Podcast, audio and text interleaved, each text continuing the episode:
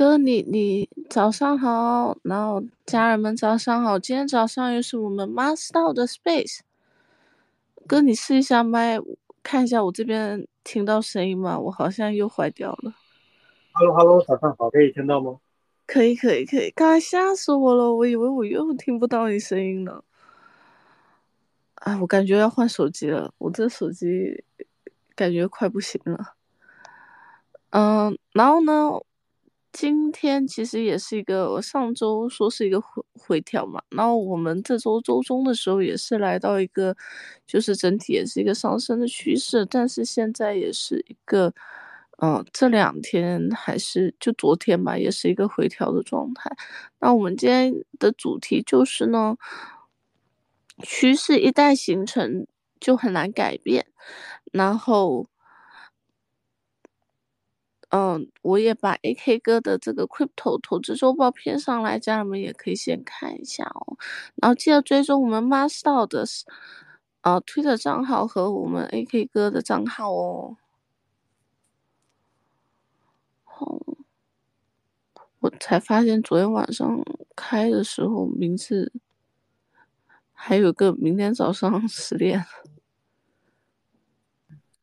可以的。好。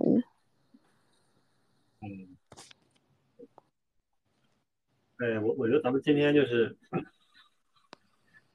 还是就是呃，复习一下咱们之前的内容，就是呃，从大概一个月前吧，很久远的事情了，就是我们呃有一个周五开了一场 Space，然后我们认为说这个啊呃，就算是从熊末过渡牛初了，然后其实这一个月左右的时间，基本上是一个。呃，拉升，然后这个震荡，然后这个回调，然后整整理的这么一个状态，基本是这么一直在反复的走这么几个，不管大周期还是小周期啊，反复的在走这么几个小的这个循环。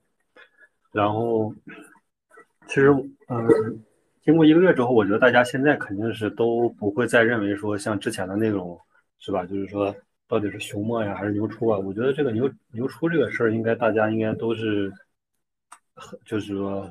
很好去呃认识到了，因为现在除了比特和以太涨了百分之二三十左右，可能这个呃像这种 Layer Two 的其实也是百分之四十以上吧，就是回调下来也是百分之四十以上。然后像这种其他的这种咱们之前提过的呃小仓位可以去布布局的这种呃 ORDI 呀 PEP 呀，反正其实都都涨幅都还可以，尤其是 ORDI 可能涨的稍微多一点。然后就是之前其实咱们反复说过的，主仓位可能也就是百分之呃六七十啊，然后你这个再选了这种，就是说可能阿尔法涨涨的可能这种主仓位可能大概率就是比特和以太啊或者一半一半这种，然后另外就是你选的这种呃相对来说可能对标的是比特和以太，但涨幅要比这俩大一些的，比如说像这个呃呃狗狗币，或者是说这呃。或者是说这个呃 OP 呀、ARB 呀，就这一系列的吧，其实都还涨幅都还可以，应该是比这两个最龙头的要稍微大一点啊。然后这两个是阿尔法，然后最后一个就是说咱们要搞一些呃呃博一些高收益的 mini coin 啊之类的 ORDI 呀，包括之前说过的 PEPE 呀，反正就这一系列的吧，其实挺多的。然后嗯，然后我们同时说了这几个仓位这个。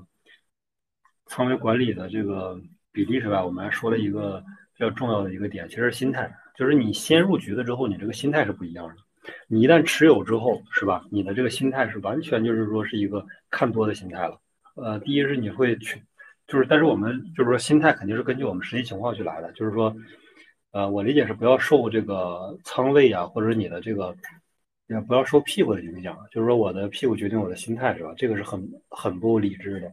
我们还是要看客观的数据，就是说，让数据、让客观事实来决定我们的心态。然后第二就是说，呃，当你真正持有之后，你这个前期能吃到前期的一些涨幅啊，你的心态也不一样。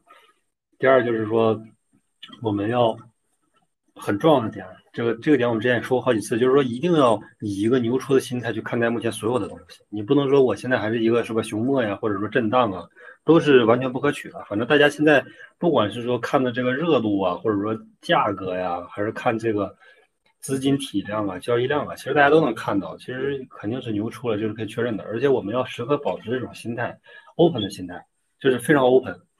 嗯，不光是说我们要对这种主流的 open，对这种呃。这个狗狗 O R D I 呀这类的 open，我们还要对新鲜的事物 open，这个是之前反复强调的。因为你你要是以这一种就是说，呃，很保守的心态来看现在所有的事情，其实都跟你一个牛初的心态看待是完全不一样的。因为啥？因为牛初新上的，我们之前提过的一个是那个 Big Time，还有一个 T I A 啊，其实涨幅都还可以。核心原理其实非常简单，就是它新上的这个。新上锁的这个，尤其是在牛出啊，新上锁的这些 token，它会吃到牛出的这部分新进来的热的资金啊。因为你像这个，比如说这个老的什么 NEO 啊，什么 F FTM 啊等等啊这一系列，它的故事其实已经讲过了，然后它在拿出来讲，没有新的故事去讲。但是你看，比如说 TIA 是吧，毛毛化区块链是吧，Big Time 这种，它新的币一上来之后，它会把它的故事反复的去讲。啊，因为大家没听过他的故事，然后反复的去讲，反复的去 C 叉，而且他会集中的在这种媒体啊 C 叉一波，宣发一波，所以说他的热度他就会自带热度。第一是他是新的，第二他这个故事呢，是吧？大家没听过啊，我要重我要第一我第一次听，我肯定要听一下，是吧？那就会带来一点吸引力，呃，注意力，注意力之后呢，就会带来一定量的资金。所以这种新上的项目，我觉得大家都还是要少量的要买一些，要关注吧。就是呃，保持一个开放的心态去看待所有的事情。然后我们说到开放的心态，最后还是要说一下，就是最近比较热的这个 B R C 二零啊，这个还有 B R C 二零，其实都都比较热。然后我们以这种心态，之前仿呃，就是这，我觉得一个思路就是啥呢？就是嗯，你可以搞这个龙头，就是说，比如说龙头，然后你搞一个这个呃嗯几百美金或者一千美金放那放着，其实这是一个方案，就是说。不管是 O R D I 啊，还是 S I S 啊，这种，你说买一些放在那不用管的，就就，然后像这种，呃 N F T，其实我理解也是一样的原理啊，就是呃买龙头，然后放那不用管它，因为因为这个这个这个确实是挺花时间精力的，就是每交易一次 B R C 二零，我觉得最少得一天吧，从我这个买入之后，然后到铭刻，到最后的这个。呃，铭刻之后上架，上架之后然后再卖出再确认，那那个时间很长。而且由于我之前这个用的是 Unisat 的这个钱包啊，然后用的也是 Unisat 的那个交易平台，呃，反正 bug 特别多吧，啊，就是有的时候就是不确认，确认到不了账，反正周期很长，一笔交易可能持续个几天都有可能。然后后来呃，还是换成 OK 这边的这个这个交易呃 OK 的钱包和 OK 的一个算是交易平台吧。这个这个速度算算是才上来了，一天之内能完成一呃一进一出能完成了，但是之前在 Unisat 的那个得很久了。那个我理解就是像它这个 B 二三二零也好，什么也好，NFT 也好，其实很大一部分原因它之所以能短期内暴涨嘛，核心原因是它交易太慢了。就是原来你在以太坊可能一天交易个几千笔、上万笔甚至更多，但是在这边呢一天交易个几十笔就差不多了啊，就是。交易完之后都不确认啊，就就是四五个小时才能确认。你买个图片四五个小时，你买一个 B 二三零的 token 四五个小时，甚至有一天。所以这个我理解慢也是它，就是说是是大家你看原来老说这个比特币慢慢是吧？但是这个现在反而是它的一个很大的优势啊。对于整个这个流动性啊，这个非常不充沛，那拉盘就非常好拉嘛。嗯，然后我们今天还是。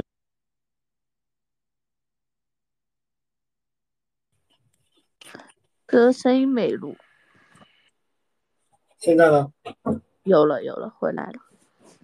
嗯，就是我们整体还是先看一下这个，呃，呃，就是总结一下，总结一下，就是宏观环境未变，宏观环境未变，但是根据 CME FedWatch 观察呢，明年六月份还是第一次会。呃，开始降息，然后到二四年底降息的预期是到七十五 BP，然后 BTC 呢，因为自身的一个减半属性啊，到现在的话是到今天是还有一百五十八天，然后生产一枚 BTC 的成本呢是会到三万三千一百三十九点七八美元。呃，这个是一个几乎是一个确定性事件啊，就是说可能差前后差个几天啊，但是不会差说啊有和没有会差个几天，一般还有一百五十六天，其实已经非常临近了，也就是五个月的一个时间。然后另外一个就是啥呢？就是说时间这我们又有一个就是认知就是啥呢？时间是站在就是说呃持有仓位的这波人的手里的，因为。每过去一周是吧？我们这个很充实的去工作，然后去生活。过了一周之后，你会发现，哎，离减半又近了一周。然后你又去呃去生活去工作，然后很快你会发现又离减半过了一周。其实时间是站在就是说，嗯，holder 啊，是站在是站在 holder 这边的，因为你这个减半的时间越来越近嘛，是吧？然后随着减半的时间越来越近，它的这个成本是马上要翻倍嘛，翻完倍之后呢，会到三万三千美金啊，这是一个成本。呃，历史上也发生过几次，就是说，呃，像之前的三幺二，还有那个，嗯，还有一个是九四啊，这都是短时间内是到达过这个成本线以下啊，但是一定是短时间啊，基本就是说可能持续个几天或者几个小时，迅速就回来了，它不会一个长时间的。然后结合 BTC 的周线级别，其实已经连续一个月突破了二十均线啊，可以确定就是说现在已经进入牛市初期。呃，然后，呃。我我觉得是，就是整体宏宏观这，我觉得大家其实每次都说啊，其实咱们可能之接下来之后可能也不会再说，就是说这个这个太说这个宏观这，可能咱们要具体化一点啊，可能会讲一讲新的这个聊一聊新的项目，聊一聊最近的热点。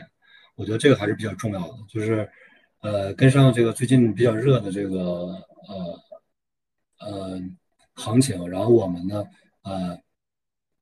尽可能的或者尽量的去看到这个事情的本质啊，看到这个炒作热点的本质，然后呢，我们再去是吧，决定我们接下来怎么去行动是吧？我们首先第一步还是要看待这个事情的本质吧，就是说看看我们能不能看，呃，尽可能的说尽可能接近本质啊，但是可能是看看不到真实的，对。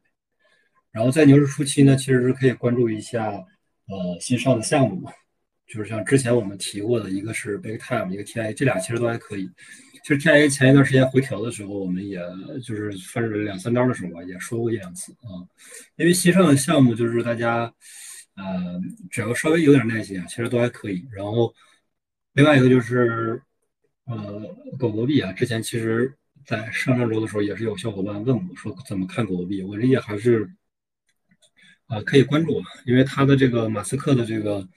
呃，我理解他的这个带货能力，其实现在还没有完全发挥的出来，因为他的这个流量其实很大一部分是场外的流量啊，圈内很多人也关注他，但是很大一部分这个，但是圈内的这个资金呢，就是跟着热点跑了，就是说狗狗币可能发生火箭的时候，大家圈内就关注一下，然后可能也就少参与一下。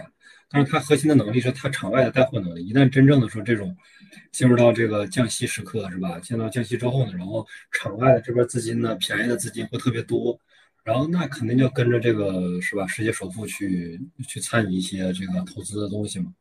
啊，我理解这个马斯克的狗狗币需要时间吧，需要一定的时间，然后来把它的这个啊整个的这个咪咪的这种疯魔的情绪啊。啊，带动起来需要一些时间，呃，但整体来说吧，就是只要是之前入的比较早的，它涨幅其实还是要比比特要高一些啊。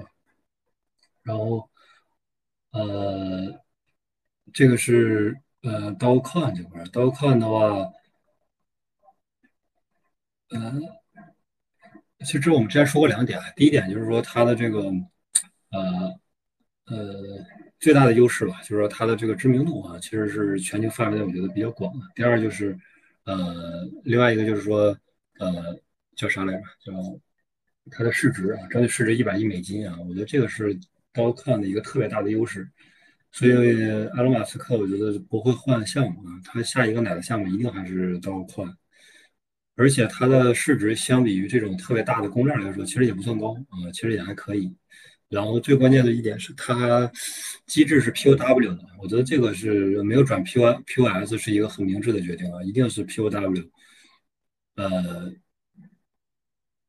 是一个我觉得对 d o c o n 吧，对于这种就是说没有特别强的一个技术含量的 token 来说是非常重要的，就是说 POW 这个概念，因为你你有 POW 意味着你有成本嘛，啊是吧？你的电费就是你的成本，矿机就是你的成本，它实际上是有成本的，然后再是吧？肯定是要成本价以上，然后大家而且去中心化更这个更好一点，是吧？另外一个就是近期 BTC 上 Ordinals 的这个生态其实爆火，吸引着很多就是新人进入币圈，包括我一个初中同学，其实都在问我说这个怎么嗯买这个 BRC 二零，但是我我也没有跟他太说，我就大概把咱们之前把 Star 的音频发给他听了一下，然后发给他一个，然后后来听完之后呢，就买了 Rise 啊，运气不错啊，一进圈 买了一个 Rise 啊，然后这个赶上了这个暴涨。就是还是吸引了很大一波新人进来啊！他之前其实都就是从来不太不太炒，也不太懂这些 BDC 啊、以太坊啊，其实都都不太接触。对。然后另外一个就是，呃，BRC 二零的这个边除了这个呃 token 以外，还有就是 NFT，其实在前两天也是发了一个新闻，它变呃就是这个 NFT 的交易量已经超过了以太坊的 NFT 的交易量。嗯。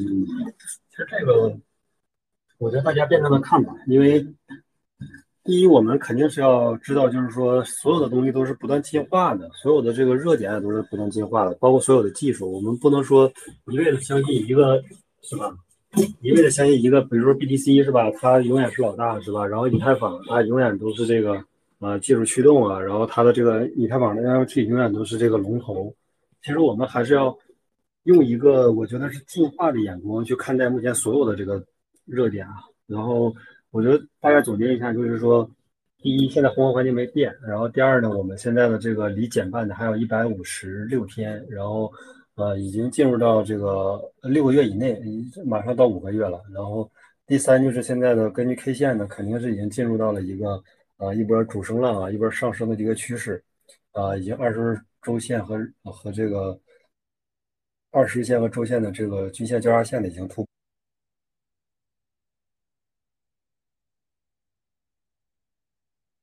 哥，你麦关掉了。不是这个情绪呢？其实我们之前反复提过，就是说它虽然排到了第四啊，就重要性肯定是没有前三样高，但是它的情绪的这个指标呢，它能反馈到一个短期的一个，就是说是回调啊，还是说是这个冲高啊，还是比较平稳的这个趋势。因为前几天我们就是前几周吧，我们都看到那个情绪是反复在七十啊，在七十二最高的时候，然后低一点六十五，再低一点六十三啊、六十啊这个状态来反复的去震荡，其实是比较高的，就尤其是它超过七十之后，回调的概率会很大。基本上你看它短期之内到了七十、七十以上，甚至到了七十五，那就是回调的概率就更高了。但是最高的话，我看最近就是七十二啊，基本上到了七十以上吧，基本就是一个回调的状态。然后这个情绪大家指标，情绪指标大家可以关注一下，就是说短期回调，但是它其实对整体的趋势是不造成太大的影响。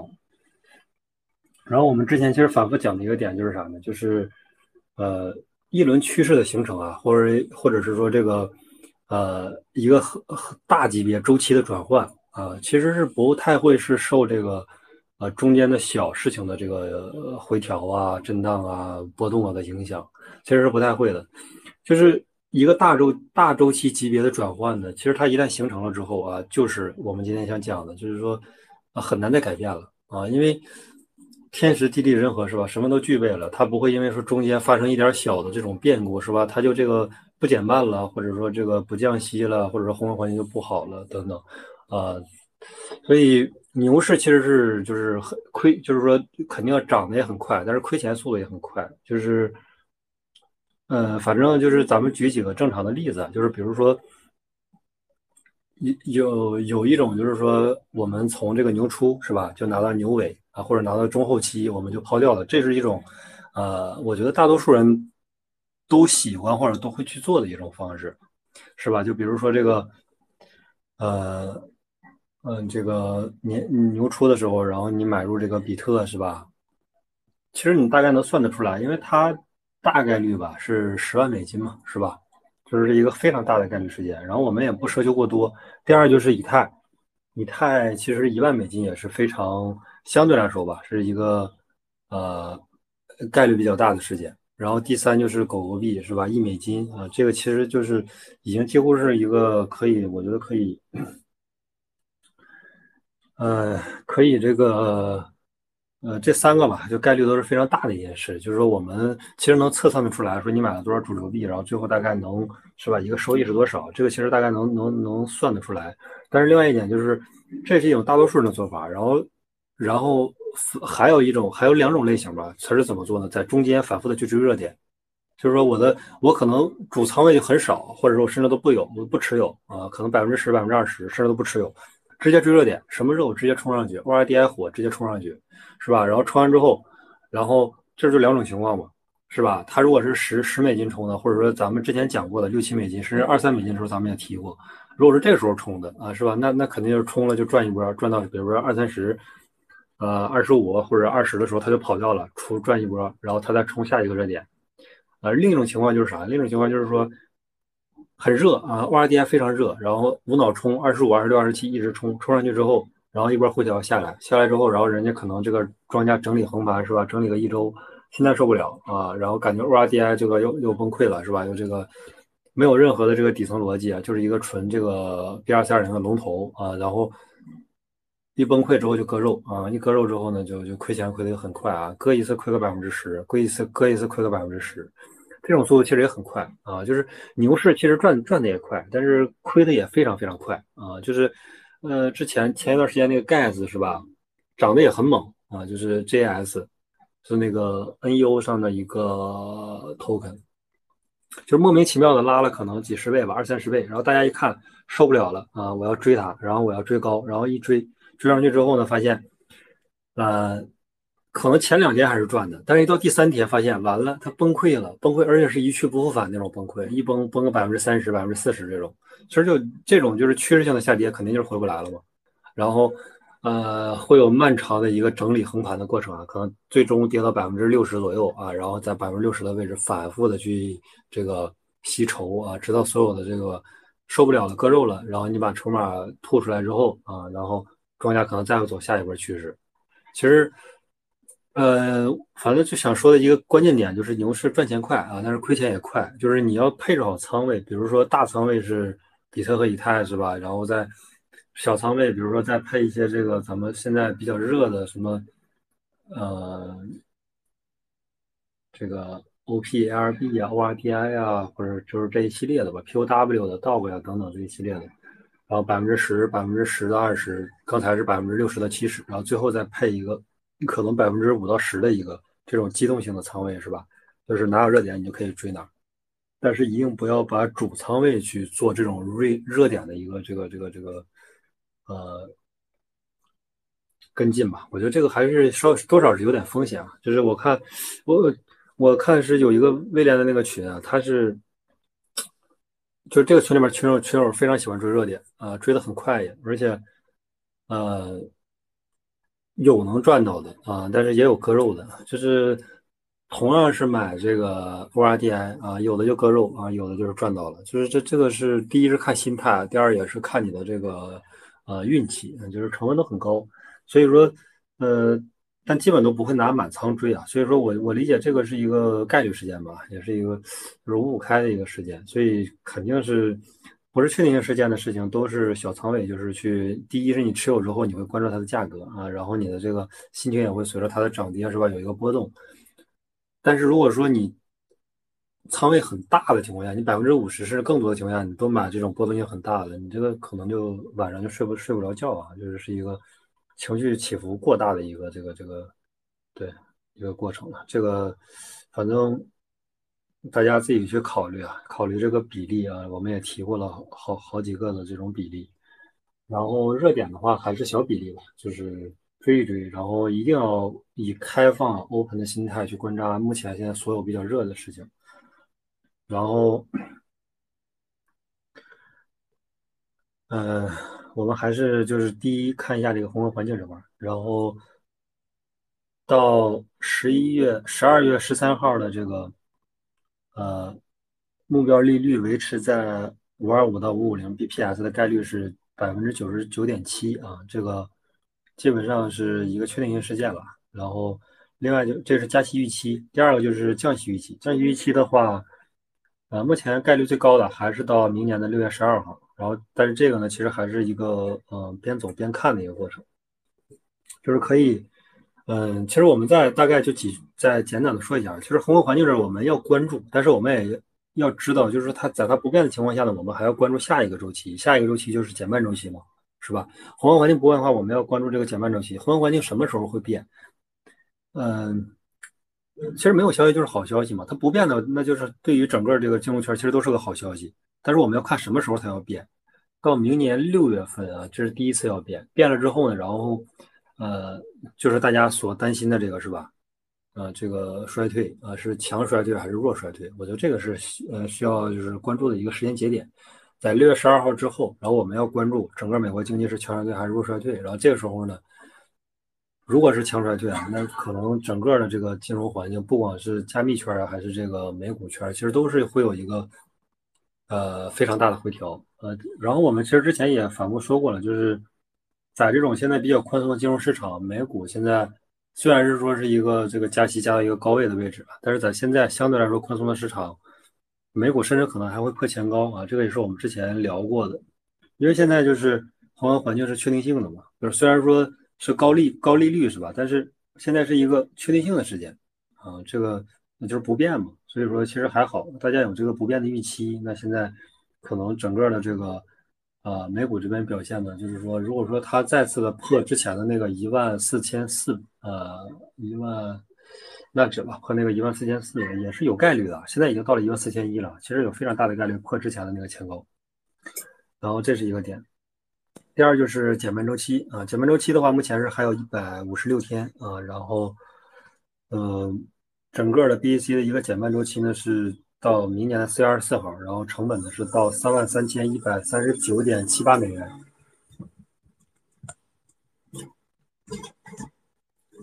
嗯，然后另外就是这个长期持有者的占比，长期持有者的占比是我们目前是把超过一年的，其实大家也可以去看，啊数据上都有，超过一年的、超过六个月的、超过两年的，其实这个时间都有，超包括超过一年半的。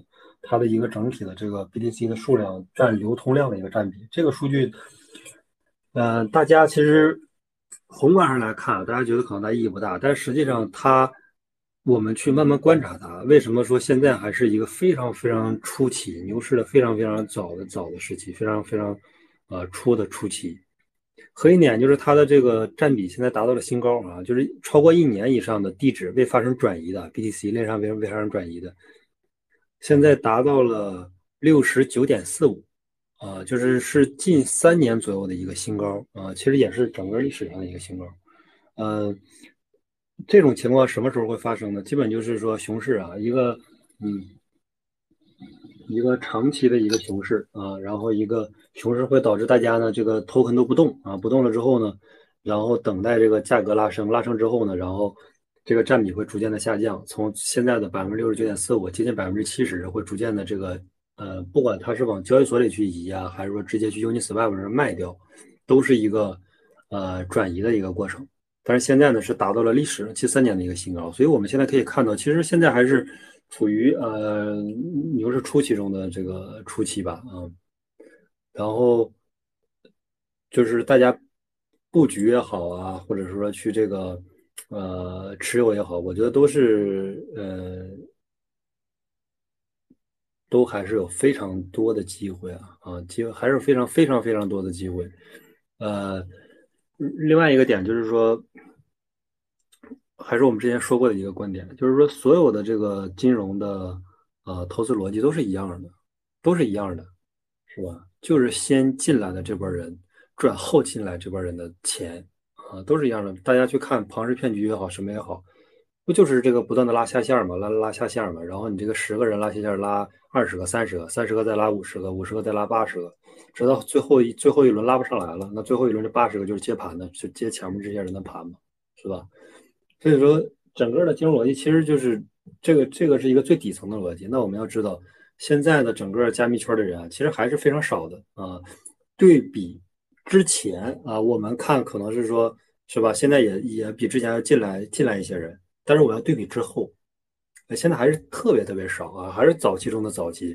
当真正的那些就是说啊，你的这个七大姑八大姨是吧？这个高中同学、初中同学、大学同学都每一个这个呃范围内的人都有一两个人来问你怎么买 BTC 啊，怎么买狗狗币的时候，你就知道，哎，肯定是一个短期之内太 formal 了，肯定是要有一波大的回调啊，也有可能是就是最后的一个中期或者后期了，就是其实就是该撤出的时候了。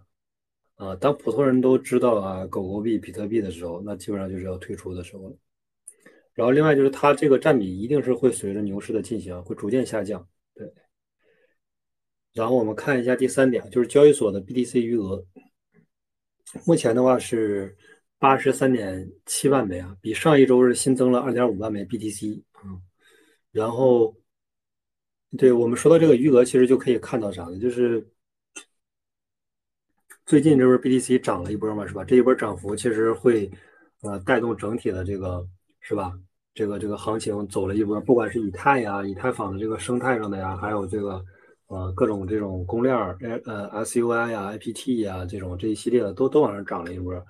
然后包括这个可能受益最大的，目前就是铭文啊，铭文加上这个，呃，NFT 啊，其实涨幅都非常大。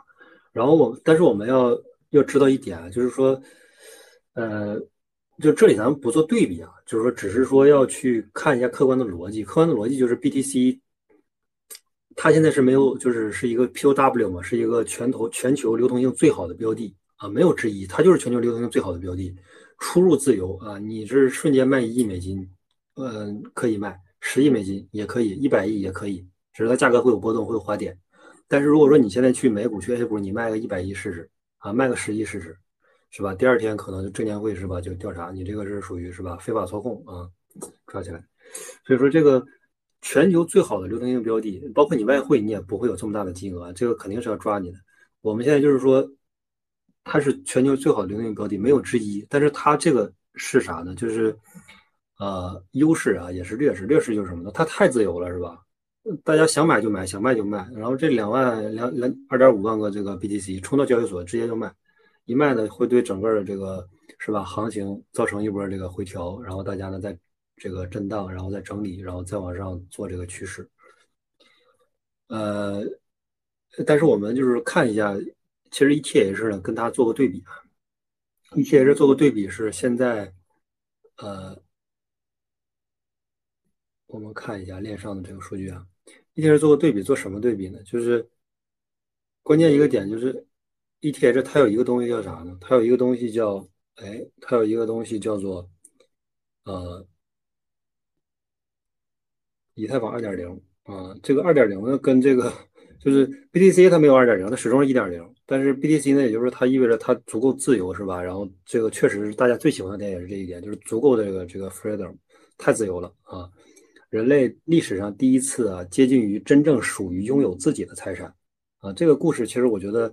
呃，你放在任何的这个年代讲，这都是足够有吸引力的，足够对这些不管是呃非常有钱的人，还是说一般有钱的人，还是说没钱的人，都足够有吸引力。这个钱属于你自己的啊，不会被冻结，不会被没收，是吧？任何宗教组织是吧？呃，不能去没收你的、冻结你的私有财产啊。这就是 BTC，我觉得是最好的故事啊之一啊。这我觉得这个故事。对于很多人都是有足够的吸引力，但是这个同时也是它的弱点，就是说太自由了，这大家想买就买，想卖就卖。然后我们再看一下这个，呃，以太坊的这个，以太坊的这个它怎么呢？它是稍微优化了一下，优化了加了一个二点零啊，叫以太坊二点零的这个质押，末日合并之后有个质押，现在质押率达到了百分之二十七点二七，之前我之前我们看的是百分之二十六点几，反正就是说你看它这 K 线能看得出来，呃，二十七点。二十七点六七，二十七点多少？二十七点三一啊！最近最新的是二十七点三一。然后我们看一下总质押数啊，总质押数是达到了三万三千两百四十万枚啊。整个以太坊的质押一点二亿，现在有三千三千两百万是在二点零里边质押着的。就是我觉得这么一说，大家就可以理解是吧？就是 BTC 其实它是没有这些智能合约啊，没有这些呃呃。这个二点零啊，然后这个这个呃质押呀、质押率啊，这些它是都没有的啊。但是以太坊呢，其实是有这个。呃，我们现在看，虽然说汇率可能 BTC 现在稍稍占优势啊，但是其实大家要知道，不是说以太坊它汇率拉不上来，就是现在是没有轮到它的热点。一旦轮到了以太的这个热点，是吧？就放个利好出来，以太坊其实它控盘是很容易控的，它非常容易把汇率控上来。但是现在就是呃，天时不在嘛，是吧？你有天时，你才能去。是吧？拉拉这个价格，把低利做出来，再做人和，是吧？现在是天时不在啊，所以说它拉汇率其实也是强行在拉啊，拉完之后呢，也会被大家逐渐的这个嗯砸下来。所以它以太坊呢没有强行去拉，但是我们要知道，以太坊虽然没有强行拉，但是它是有这个能力的。就是说，我们一看百分之二十七点二三一的这个 token 以太坊都在质押。如果说这个换成换成比特币是吧？那比特币价格早都说破十万，可能到十五万了都，这是一个不敢想象的事件。但是现在呢，呃，以太坊确实是有是吧？百分之二十七点三一的这个以太坊在链上质押啊，就是呃，这个我们就是客观的去看待，这个数据在这摆着呢。所以说，嗯，持有以太也好，比特也好，或者是你持有狗狗也好，其实我们呃放宽心态，放平心态。啊，这些主仓位就是放在那就不要动啊，一直持有就可以了，持有到这个中期、后期啊，然后比特上十万，以太这个上一万，狗狗上一美金啊，那或者说是吧，别人都是一万是吧？以太坊一万卖，我就九千八卖是吧？狗狗币别人都是一美金卖，我就零点九五就卖是吧？那也可以，但是对比现在的价格，其实还是有很多的这个上涨空间的啊，包括这个比特币，别人都是十万美金卖，OK，我就八万八我就卖是吧？我就。呃，九万二我就卖啊，也可以啊，这些都是确定性，呃，确定性很高的事件，它不是说确定性，是确定性比较高的事件。然后，呃，我们是对比了一下，就是说整个这个比特和以太的逻辑啊，其实不太一样的，底层逻辑稍微不太一样啊，稍微有点区别。但是对于整个的这些 token，就是牛市之后有一个很大的涨幅啊，不太影响啊，其实不太影响。然后最后我们就看一下这个，呃。减半周期里边有一个叫 USDT 的余额啊，USDT 余额目前的话，呃，近一周整个中心化交易所的余额数量变化不大，现在是七百零一亿美金啊，这个暂时可以呃忽略掉。前一两周是呃入金量比较大，但是最近这一周基本上没有没有太大变化。然后第三的话，我们就是看一下这个 K 线啊，整个比较大周期的一个 K 线，K 线的话目前是。呃，处于一个盘整阶段啊，那接下来的一个冲高在蓄力，在三万六左右，然后一直是在一个呃横盘，然后震荡整理的一个阶段。我觉得大家，嗯，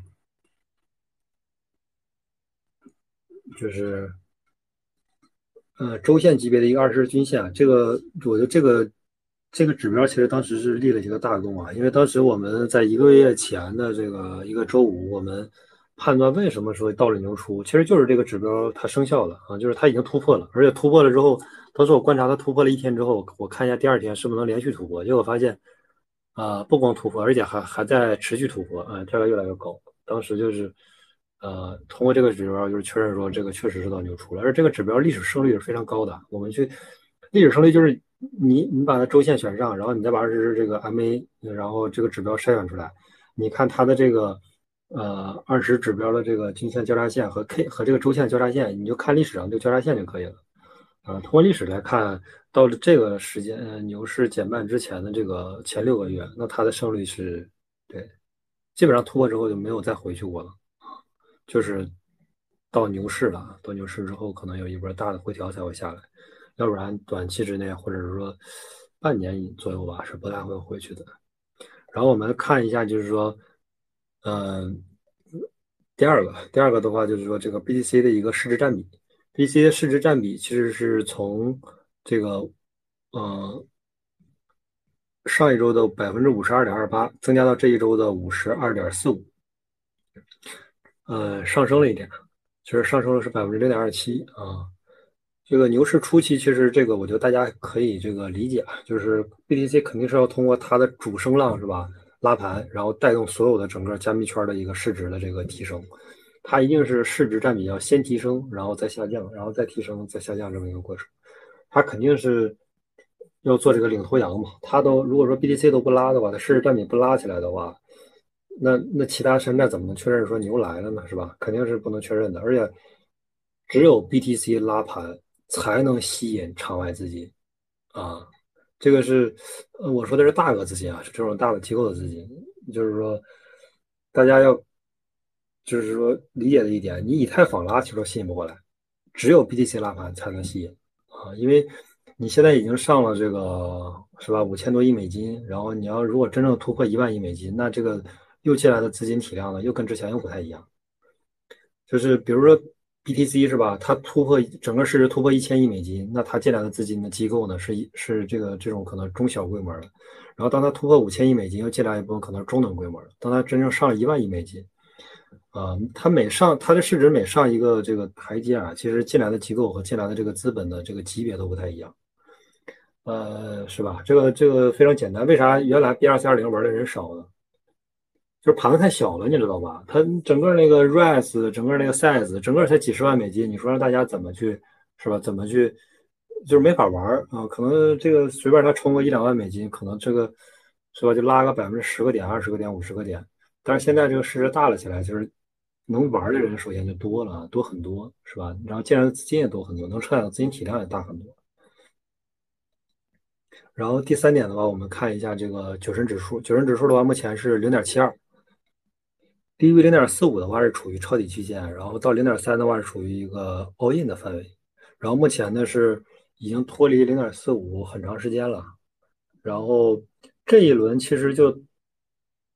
短暂的处于过零点四五以下，可能也就一两周的时间啊，然后基本大部分时间都是在零点四五以上，呃，对，然后这是九人指数，然后目前的话，看一下下一个是刻舟求剑，就是以每次减半的时间为起点，然后到下一次的减半时间啊为终点，其实就是四年呗，四年然后为一个这个周期，然后他做了一个这么就是呃。刻舟求剑的一个这么这个呃，目前是呃三个嘛，目前是三个。然后对比前两次的话，其实呃就是从现在这个位置再到减半时候的价格，对比前两次，其实呃不太会比就是说现在更低了。就是说呃我们就是说中间可能会有来回震荡啊，横横盘整理啊等等，但是对比终点。和现在就是我们说明年四月二十四号，价格大概率是要比现在要高一些的啊，对，就是这么一个趋势啊，整体是一个震荡向上的一个趋势。然后第四的话就是情绪，情绪指标目前是六十三，呃，回调了很多了，最高的时候到七十二、七十三，然后而且连续几天都在七十二、七十三这个位置，然后最近回调到六十多，然后如果说到八十的话，我觉得大家需要就是。啊，重点关注一下，是不是是不是要这个，就是这种小仓位的币种啊，其实是可以这个是吧，规避一下风险。但是主仓位我觉得其实问题不大，因为它已经进入这个趋势了，就是我们今天说的这个趋势一旦形成就很难改变了。对，然后恐慌贪婪指数嘛，现在是六十三啊，这个现在还好，基本是一个呃稍微稍微贪婪一点，但没有太恐没有太贪婪。啊，正常它的值就是五十嘛，值越大的话，然后代表着越贪婪；越小的话，代表着越恐慌啊，是这么一个状态。如果说它低于二十的话，基本就是到了一个极度恐慌的状态，就是说基本是一个 all in 的状态。然后高于八十呢，就是一个极度贪婪的状态。呃，我觉得是对整体的这个短时间内的这个波动啊是非常有效的。但是你要如果说长期来看，我们去看情绪指标，把它排到比如排到第一或者第二的位置，那就。本末倒置了嘛？我们长期肯定是要看，第一看宏观环境，第二看减半周期，然后第三才到 K 线。为什么把 K 线排的这么靠后啊？核心原因是 K 线它是结果啊，它不是原因。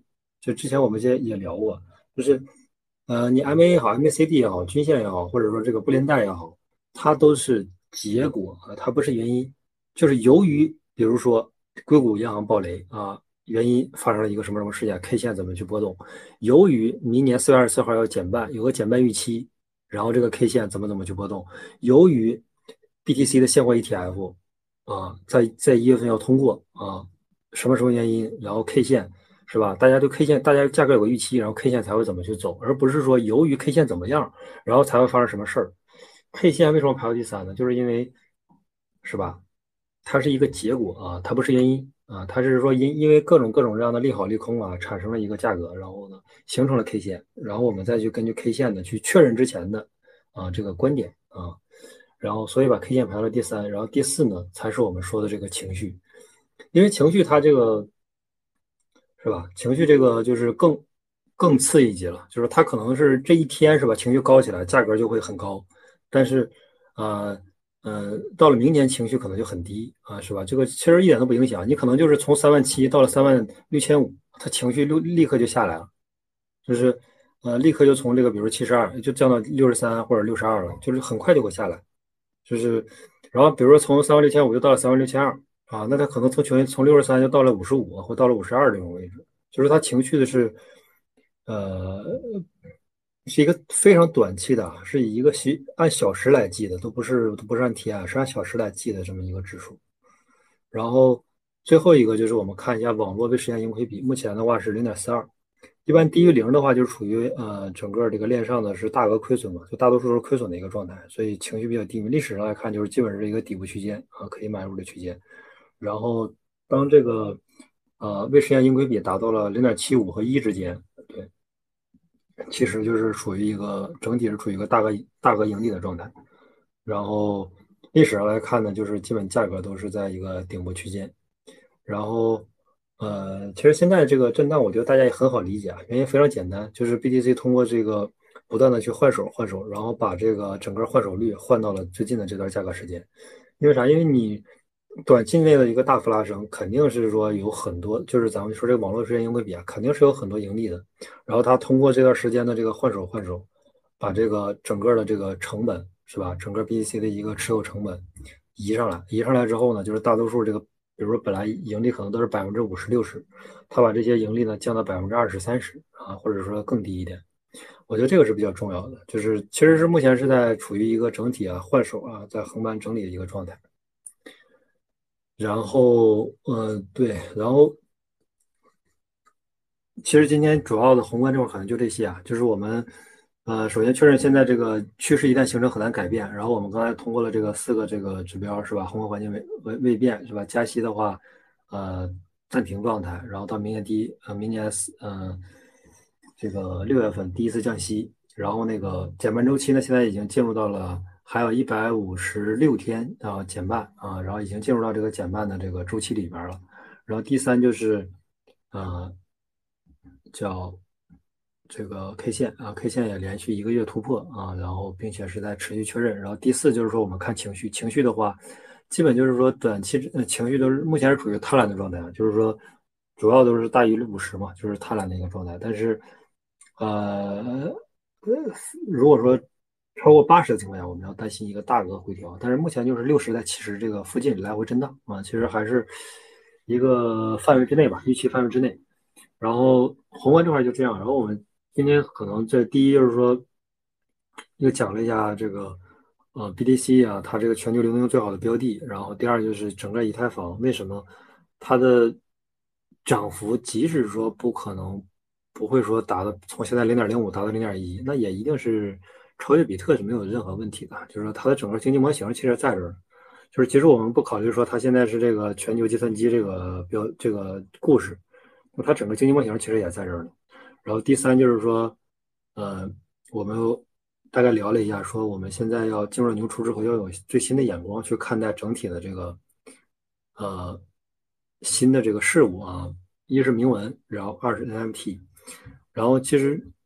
嗯，我觉得这里边重点可以大概聊一下这个 IoT 啊，因为铭文的话，呃，逻辑其实很简单，就是买龙头啊，买完龙头之后呢，呃，其实就就这么几条嘛。第一条是你要进入早，就是你一定要买的早，你不能说你你现在去冲这个 size，然后你跟我说现在还有一百倍或者有几十倍的空间，这个概率是很低的。这个 size，呃，rise 是吧？这都是很久之前就是。都都在聊的事情了，是吧？那个时候就应该买了，包括 ORDI，这都是 ORDI 都是一个一好几个月前我们开始聊的事情。然后你说你现在要去是吧？买了 ORDI，你跟我说还有一百倍的空间，那这个概率是很低的。第一，一定是买的早；第二，一第一一定是买的早。这个就是你买任何东西，就是肯定是龙头吧，因为你买这个铭文，就是你你不买龙头之后，你其实卖都卖不出去啊，就是基本就是砸在手里的状态。呃，流动性好一点，龙头稍微。然后这个 rise 呀，size 最近流行也都还可以，但是一定是买的早，这个就是我觉得大家都可以理解是吧？你只有买的早，你才有低的成本，哪怕你不是链上打的是吧？你是这个二级买的，那你的成本也很低，只要你买的足够早。第一是买的早，第二是，哎，你你也别买个说几十美金、一百美金，我觉得这个这个其实也起不了太大作用，是吧？就是说，我理解怎么也得一千左右吧，或者一千以上吧，就是说，嗯。买的早啊，然后你这个资金规模稍微有一点点，也不能说这个蚂蚁仓啊这种。第三就是啊，拿的久，是吧？买的早啊，买的就是别太少啊。然后第三就是拿的久一点，是吧？你得拿的足够久，你才能吃够足够的涨幅啊。如果说你就是说，嗯，拿了几天你就想着说，就是这个啊，再涨个几十倍啊，在现在这个规模之上。很难啊，概率也很低。然后另外就是，嗯，其实就是我昨天吧，昨天大概花了几个小时吧，一直在思考思考，就是说，因为主仓位其实我就是整个可能之前我们聊过啊，可能还是以太这边。然后后来想了想，因为现在虽然也买了 RDI，也买了其他的这种这个 token，但是感觉整体感觉还是始终是感觉要错过这个，呃，错过这个。呃，就是主操里面其实没有在比特生态嘛，就是感觉始终是感觉这个要要错过这种这个这个这个这个 BTC 生态的这个发展。然后，而且现在大家的情绪其实方模是一方面，另外一个方面就是什么呢？反机构啊，就是反 VC 啊，只要你是 VC 投的，你是机构投的啊，就是垃圾啊，我就不看啊，我也不买，我也不玩啊，基本是这么一个状态。所以说。呃，感觉散有散户有点觉醒的这种感觉了，所以说，嗯，那其实就是整个 BTC 生态的这些东西，BRC 二零啊，NFT 啊，其实基本都是都是这个故事是整个就是 BTC 的生态的这个，我觉得灵魂就是这个故事啊，所以我觉得重点还是要关注一下整个 BTC 生态吧，就是说，一是铭文的这个龙头啊，一定是长期持有啊，你只要拿到久，你才能赚到足够多的倍数。第二就是 NFT 啊，也是龙头，就是，嗯，我觉得还是说的点吧，就是第一啊，买的早啊，第二就是你也别买的太少啊，买的太少，其实蚂蚁仓其实也很难受啊，你就是猜对了方向啊，但是仓位太少。第三就是拿的久啊，我觉得这三点其实还是比较重要的。呃，然后我们现在看。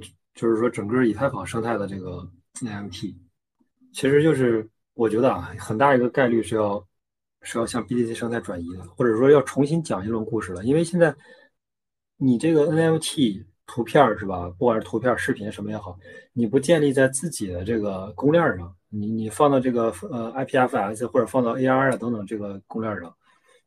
那这大家现在不认嘛，是吧？你 ETHS 是吧？这个可以讲，那那就是一套整个是一套重新的逻辑了，是一套重新的 NFT 啊，是吧？然后，但是我觉得是不管不管怎么讲吧，我觉得现在整个 BTC 生态的 NFT 这个叙事是要重新玩一波啊，是要重新走一波啊。这个，嗯，思考来思考去啊，其实关键点其实还是跟整个之前那个无聊猿的那套逻辑其实比较像啊。其实大家，嗯。你说大家为什么要把这个无聊猿挂到这个头像上，是吧？为什么这么多明星都去挂？不管是别人送他的还是他们自己买的，呃，我的一个核心点、核心逻辑是，其实最究极根本啊，我们看了最根本的原因还是，啊，还是装逼啊，没有其他的啊，其实就是他喜欢装逼啊，他愿意装逼，然后他就会把这个头像换成 MT，没有其他的啊。你说他？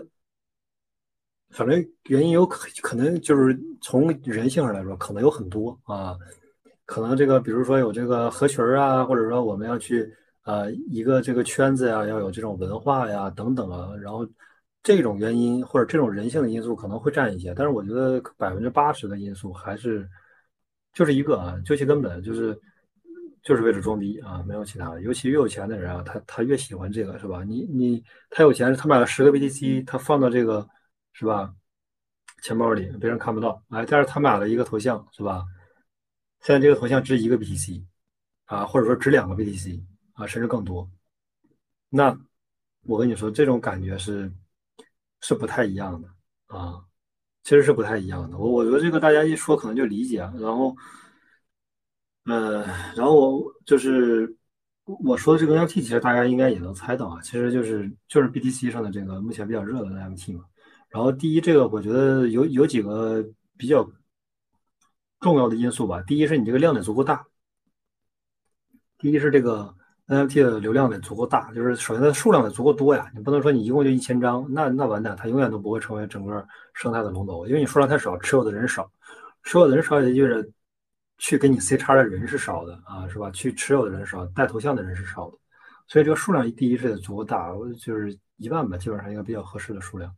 然后第二就是现在交易量也还可以，然后社区文化也还可以，然后目前也是个龙头啊，我反正整体观察下来，我觉得。就是我们还是说逻辑啊，逻辑就是现在已经到了牛初，我们要用牛初的这个心态，非常 open 的心态去观察目前现在啊市面上所有的这个 token，不管是 B 二 C 二零、A 二 C 二零，是吧？闪电网络我们都要去看，然后还有就是现在 NFT 啊，尤其是 BC 上的 NFT，这个我觉得大家换换个这个理解吧，因为现在我我是。就是说，不知道现在是处于就是现在发展到哪一个阶段，我也不知道大家接收信号到哪个阶段。但是我目前观察到的，就是我是呃一直在两个群嘛，一个是比特威廉的那个群啊，然后一个是比特威廉的那个群，然后一个是那个叫啊叫什么来着？叫那个黄道的那个群，就是比特威廉这个群。This space was downloaded via spacesdown.com. Visit to download your spaces today. 嗯。我观察到一个现象就是啥呢？其实也就是前前几天的事儿啊，前几天的事儿。然后一个这个威廉呢，他把他的无聊猿啊头像，然后换成了一个叫呃一个青蛙的。然后大家群友就问说这个这个这个蛙是什么？然后为为什么换这个？然后他大概就讲了讲，就讲了一下说这个可能现在的整个这个生态呀、风向啊，可能要要转换啊。然后大家就群里讨论了一段时间。然后陆续的，这个群里边，从原来的一两个头像，现在换成了几十个啊，就都是这个青蛙。很快，就是一旦大家稍微坚定一点，认定了这个东西之后，这速度非常快啊！就是这个东西，嗯，反正我觉得大家应该是可以理解的，可以理解的。然后我看了有几个小问题，第一是关机价大概是多少？有没有机会能到？哎，关机价这个好像之前提了一下，三万三千多。呃，有没有机会能到呢？有，但是概率很低。啊，就是说一一般历史上发生说价格到了关机价，那基本上就是到了矿难啊，矿难基本上就是会有这种突发性的，然后呃突发性的这种叫什么来着？叫利空啊，突发性的利空，然后死亡循环啊，然后这个在这个呃。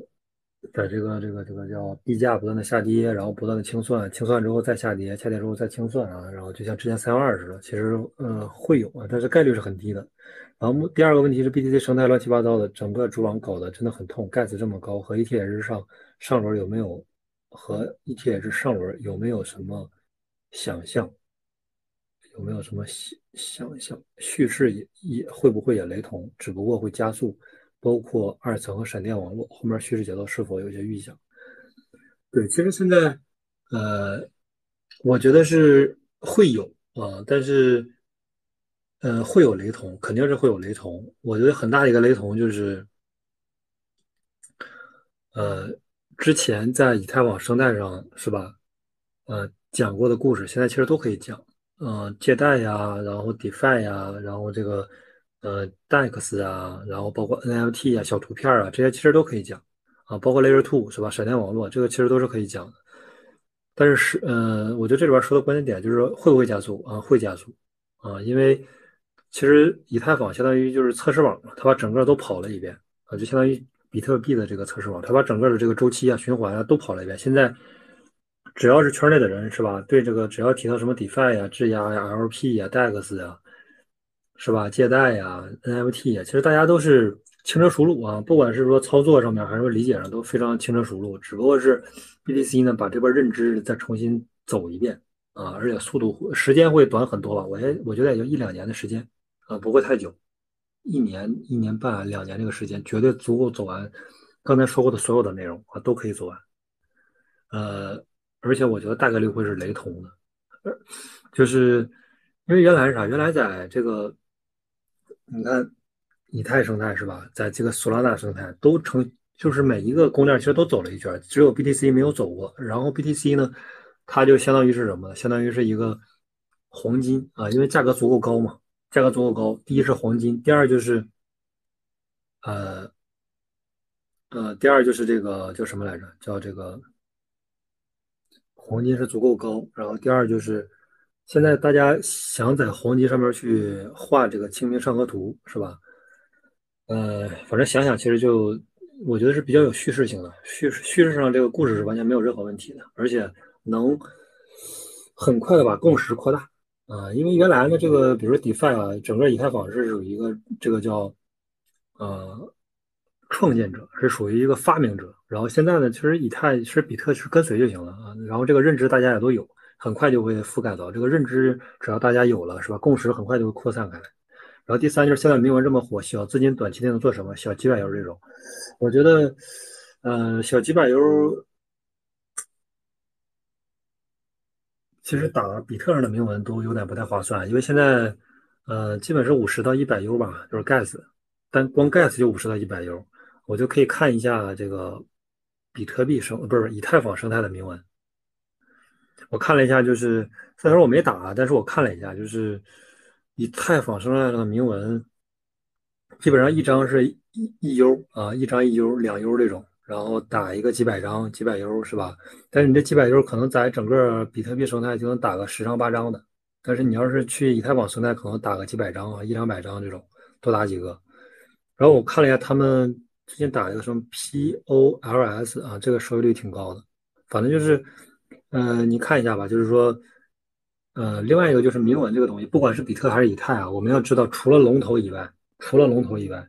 因为龙头你是可以拿的久嘛，就是我们要赚到高倍数，那我们就要买的早啊，然后也不能买的太少。第三就是拿的久，拿的久才能赚的多。但是你你要拿的久，首先一点得是确定性，你才能拿的久啊。不是龙头，你怎么能拿拿的久呢？不是龙头，你就没有这个信心拿的久。你就是你是吧？你拿着拿着，你感觉随时归零，卖不掉。这是一个点，就是一定要呃龙头才能拿的久。如果说你不是买这种龙头是吧？那你就。所有的铭文啊，不管是以太、比特还是说这个马蹄的，其实都是一个逻辑，就是情绪啊。只要情绪上来，你看到这个社群，加入他们社群电报，或者说微信群，或者 Twitter，你看到社群上来了，你看到热度上来了，你看到情绪，最关键是情绪，只要情绪上来，冲啊冲就完了。只要这个，你想想，你一美金买的是吧？一美金打了这个一张是吧？那那我觉得是很很小概率是要是这个亏损的。我看他们基本就是说一美金打的，基本上打个。一两百张，基本都是几十倍、上百倍的这种收益啊。然后，呃，这是以太，但是这是以太，因为它 gas 低嘛。然后第二就是 RC 二零，呃，BRC 二零是否值得值得进入，甚至各种有合约的也搞铭文，怎么看？呃，甚至有各种有合约的铭文。也也搞啊，我觉得这个就小参与，因为，呃，你现在在比特上就是说几百美金，其实打到的很少，就是交易起来其实也很少。我觉得这是一个现状啊，这个不是说咱们想打的少，因为盖子确实太高了。呃，然后，呃，第一个问题，呃，对，第二个问题没听到，关机价现在是三万三千两百多嘛，三万三千两百多，这个，呃，有没有机会能到？有，但是概率很低啊，小于百分之二十吧。就是说，如果没有突发性的这种暴雷事件，比如交易所暴雷，或者说这种呃政策突然收紧，是吧？那没有这种特别大的这个事件，我觉得还是很难的。咱们咱们说的这个政策是美国的政策，不是中国的政策。因为中国已经足够紧了，也不能再紧了。对，然后第二就是 BTC 生态会用一到两年的时间走完整个以太坊这个四五年的一个周期，嗯，呃，Layer Two 啊，闪电网络呀，包括借贷呀、DeFi 呀、DEX 啊，呃，我觉得都会走一圈儿，然后甚至呃会比以太坊的生态更 formal 啊，会有更 formal。核心原因啊，核心原因就是为什么会更疯核心原因是 BTC 的生态啊足够慢，就是慢，大家可以理解吧？慢意味着什么？慢意味着是吧？情绪起来的时候，它特别慢啊，是吧？你你你进来，比如说你在以太坊生态，你进来一万美金是吧？它快呀，是吧？它可能又涨了百分之二十，因为啥？因为快，大家卖的也快呀，是吧？但是现在呢，它慢，慢，它卖的也慢，然后买的也慢。那你这一万美金可能就直接拉了百分之八十，甚至百分之一百。这就是整个为什么 BTC 生态看起来是吧，涨幅特别夸张啊？原因就是太慢了啊！如果它它只要但凡是快点是吧？它但凡是说现在十十分钟一个区块，然后在一个小时基本上六个区块之后才能确认，甚至更高，可能四五个小时之后才能。一般如果十个区块的话是吧，俩小时了。但但凡他快一点是吧？但凡他把这个时间提高了几分钟，你你就会发现啊，你就会发现啊。它速度会很快啊，速度很快之后卖的就很快，卖的很快，它价格就涨不起来，就不会涨得这么快。对，所以我觉得这个，嗯，它的这个 form 一旦这个情绪起来之后，我觉得会超过之前的这个 DeFi Summer 的这种情绪，所以就是重点关注呗。因为现在，呃，BRC 二零有的也是带项目来的，比如说我这个就要做个借贷，或者我这个就要做一个 DeFi 是吧？做一个 DEX 啊，做一个池子呀等等。现在都是带着项目来的了，我觉得可以，呃，关注。如果说打 gas 高的话，就直接买呗。买的话 gas 还低一点，然后反正重点关注吧。就是以一个 open 的心态啊，以一个 open 的心态，然后去关注目前的这个呃所有啊 BTC 生态的这个内容，我觉得是，呃。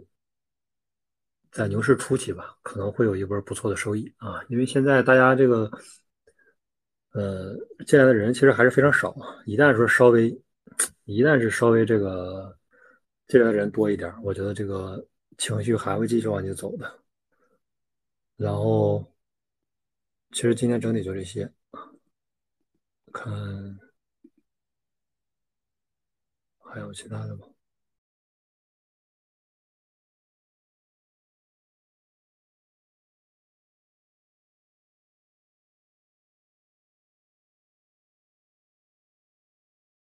小伙伴如果有问题的话，可以发。哎，哥怎么掉下去了？但我这边显示你还是口后手。我我 remove 我我把你移除口后线，应该不会掉下去。我再把你拉上来。然后小伙伴如果有想问就是币啊或者单独的问题的话，都可以讲，就是评论区留言或者在我们 master 群里面留言哦。又上来了吗？那我们今天的整场是有录音的，除了就是大体总结的话，也分析了几个技术关键点，就是什么我们是怎么判断的，就好像这个二十天线和 K 线的一个交叉突破之后，我们做一个判断，而且是胜率比较高的方法。然后上面也拼了 AK 哥写的一个 Crypto 周报，但是哥好像拉你不上来耶。要不要出去一下再进来？我这边拉了你，但显示你是 speaker，但是你是有圆点的。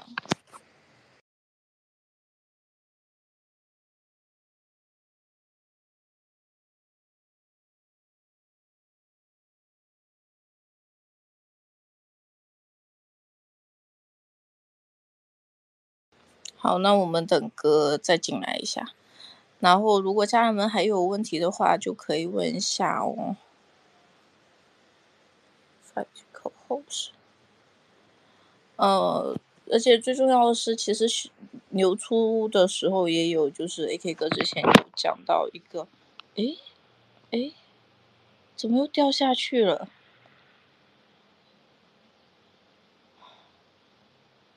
感觉我真的要换手机，要不然我这 Space 开的每次都好多话。哎，哥上来了，可以可以可以。还有问题的话可以问哦，群里或者是我们这评论区都可以问。跟，你麦有声音吗？嗯，可以听到吗？我可以听到你说话。可以可以可以可以可以。那如果没有问题，你哥你这边还有东西要分享吗？嗯，没了，就是没了。就是这边总结的意思。哎，那那我问一下吧，哥，那其实现在以太一直都没有一个大的升幅嘛？如果对比比特跟比特的这个，那你你这边判断的话，它会就是它这个延后的状态会整体走势是什么样？如果是以太的话，嗯，我感觉以太的这个主升浪还没来吧？其实现在是需要一个时机啊，就是需要一个故事，需要一个故事，然后重新就是来把以太生态的这个故事再重新讲起来。因为现在是，呃，我不知道机构是什么情况，因为我我最近可能接触的一些机构，但是好像都。呃，都还在聊之前的那些项目，就没没怎么听他们聊比特生态的项目。其实我感觉，呃，VC 这边不知道，但是我感觉通过散户这个情绪来看的话，嗯嗯，对，其实很这个比特生态的这个趋势其实是很难很难这个，就是说再倒退回去了，因为它就是可能就是一直要往前走。然后目前以太的话。其实需要点时间吧，需要点时间，然后找到一个它能爆发的爆发的点，就是说比特生态不能做的点，它还能做，然后这个故事呢还特别好的点，然后讲起来之后呢，嗯，其实我理解，就是涨幅肯定还是要比比特要大一点，只不过是说，嗯，可能故事现在还还没有还没有轮到这个整个以太网生态，但是我觉得涨幅应该不是啥问题，就是因为你说整个现在比特币它从现在三万六、三万七到十万是吧？这个涨幅就是两三倍的一个涨幅嘛，这个涨幅其实太低了，就是我我觉得只要稍微用点力啊，可能应该都都不止这点涨幅，所以嗯。涨幅不成问题，但是整个以太其实需要找一个重新讲个叙事吧，就是目前比特是吧做不了，或者说它做起来不太适合的。嗯，其实稳定币是个不错的叙事啊，就是现在各个银行是吧，如果发稳定币的话，肯定是基于以太坊嘛，是吧？它不会基于比特币就发稳定币嘛，因为你交易一笔 gas 就是。几十美金啊，那这这个还是不太行好，我们下面有安豆先生一个新的问题：明年美联储宣布降息，美股往往会下跌，对大饼会不会有影响？嗯，会有啊，在这个百分之百会有。原因是这个。其实降息之后，我们之前就是提过嘛，因为，呃，降息首先它是确认嘛，就是说一个大家对一个宏观情绪的确认，就是说现在为什么会降息呢？降息就是说现在经济不好嘛，是吧？经济不好才会降息，如果经济好的话，它不就一直持续加息嘛，是吧？这这是整个大家对这个经济的一个认知。它一旦降息，大家就说，哎，经济确实不好，而且这个官方确认了，确认之后呢，那所有的这个金融市场的这个。这个资产嘛，都会有一个呃下跌，但这个下跌的趋势具体下跌多少，我觉得这个需要再看啊，是一个呃强衰退还是弱衰退嘛？就是说是是否是一个呃呃，首先就是美股肯定会有一个很大的波动啊，其次 BTC 也会有，然后 BTC 的波动如果说正常来看会比比美股的波动要大一些，但是。呃，美股，你说我们现在能判断它是波动百分之十还是百分之二十吗？其实我们现在判断不了，所以只能等到说，呃，降息的时候再看啊，再看数据，对，看就业啊，看非农。现在其实还只能是猜啊，只能去想啊，只能做好这个准备呗。那是可以理解，就是呃降息之前还是有一个上车的机会，因为会有一个比较大波动一点的下跌。如果是空仓的小伙伴的话，空仓，我觉得现在就是很好的时机啊！你还要还要等什么？但是这个呃这个内容可能是，我觉得也就最近还能说吧，啊，也就最近的价格还能说。你只要过了。再过个一两个月，咱们其实就很简单。再过一两个月，再过两三个月，大家就会发现，是吧？到了这个年后，年后之后呢，会有很多热的资金进来，因为现在年底嘛，大家都在往回这个回笼资金，是吧？为了这个报表好看一点。但是，一旦到了年后，大家就会发现，我要投啊，我要投资啊，我要把钱投出去，投什么呢？选来选去，一看，哎，是吧？大饼马上减半啊，明年还要降息，多重利好，是吧？那不就起飞了，上天了吗？呃，我觉得年前可能目前还都是比较好的时机啊，反正之后不好说啊。但是我觉得咱们就今天来说，就今天的这个价格来说，我觉得还是不错的时机。大部分山寨其实都还徘徊在这个底部啊，距离最高位都有个百分之七八十的一个空间啊，我觉得还是对，还是可以看一看啊。但是我们因为我们只是说。对比未来来看，对比未来两年的价格来看，现在是非常有利的价格。但是你如果说对比是吧，啊，未来一周或者未来一个月，那我们是不能判断的啊。短期内波动其实是无序的啊，百分之五十吧。但是我们把时间拉长，拉到一年、一年半，那一定是有非常好。现在的价格一定对比一年半之后，一定是有非常非常大的优势。对，其实现在就很好的时机，不要不要等等到说明年六月份，那太可怕了。那那那。都明牌了，是吧？不管是主力资金还是说这种呃散户啊，那那个时候都已经相当于名牌了，是吧？那还有也是我们的家人，就是经常来的，就是 Thompson 这边问，从现在到明年降息之前，行情的剧本大概率会是怎么样？剧本，呃。其实之前聊过一两次，就是基本就是震荡上行吧，不会有，嗯，就是目前来看，其实黑天鹅其实概率越来越低了，因为我们不是说，是吧？黑天鹅是我们能期望或者说能希望它有的，但是目前黑天鹅的概率越来越低了，为什么？比特币的价格一直往上涨，是吧？很多原来有负债的，由于这个币价上涨，比特涨之后，很多山寨也涨，是吧？它持有的可能是山寨，那山寨也在涨。那那整个它它的整个这个资产覆盖率是吧，一下就上来了，一下就原来可能是负的或者接近于归零了，现在一下变成正的，而且正了很多，是吧？那很多原来原来由于币价下跌的风险，其实现在逐渐都消除掉了，而且随着这个比特的价格还在上涨，那风险越来越小，所以暴雷的我们目前来看概率就是越来越低了。那如果说没有我们抛除暴雷的这种小概率事件，那其实就是一个震荡上行嘛，是吧？那你说，呃，它没有暴雷事件，首先不会暴跌，然后你说它有没有可能暴涨呢？啊，那暴涨是不一定的，因为，嗯，它没有它没有这种，如果说一旦说 ETF 通过是吧，或者预期通过，那再来一波也有可能，但是我们整体期望吧，大概率还是一个震荡上行的过程，对。哥，我再问一下 SOL，那其实上周你有提到，就是这个 FTX 这边其实手里拿的筹码还是比较多嘛，整体盘整上升，主要是也是让 FTX 可能美国债主那边做一个出售的动作。那想想问一下，说现在就是 MKR 那边，它 M Game 其实选用了 Solana 嘛？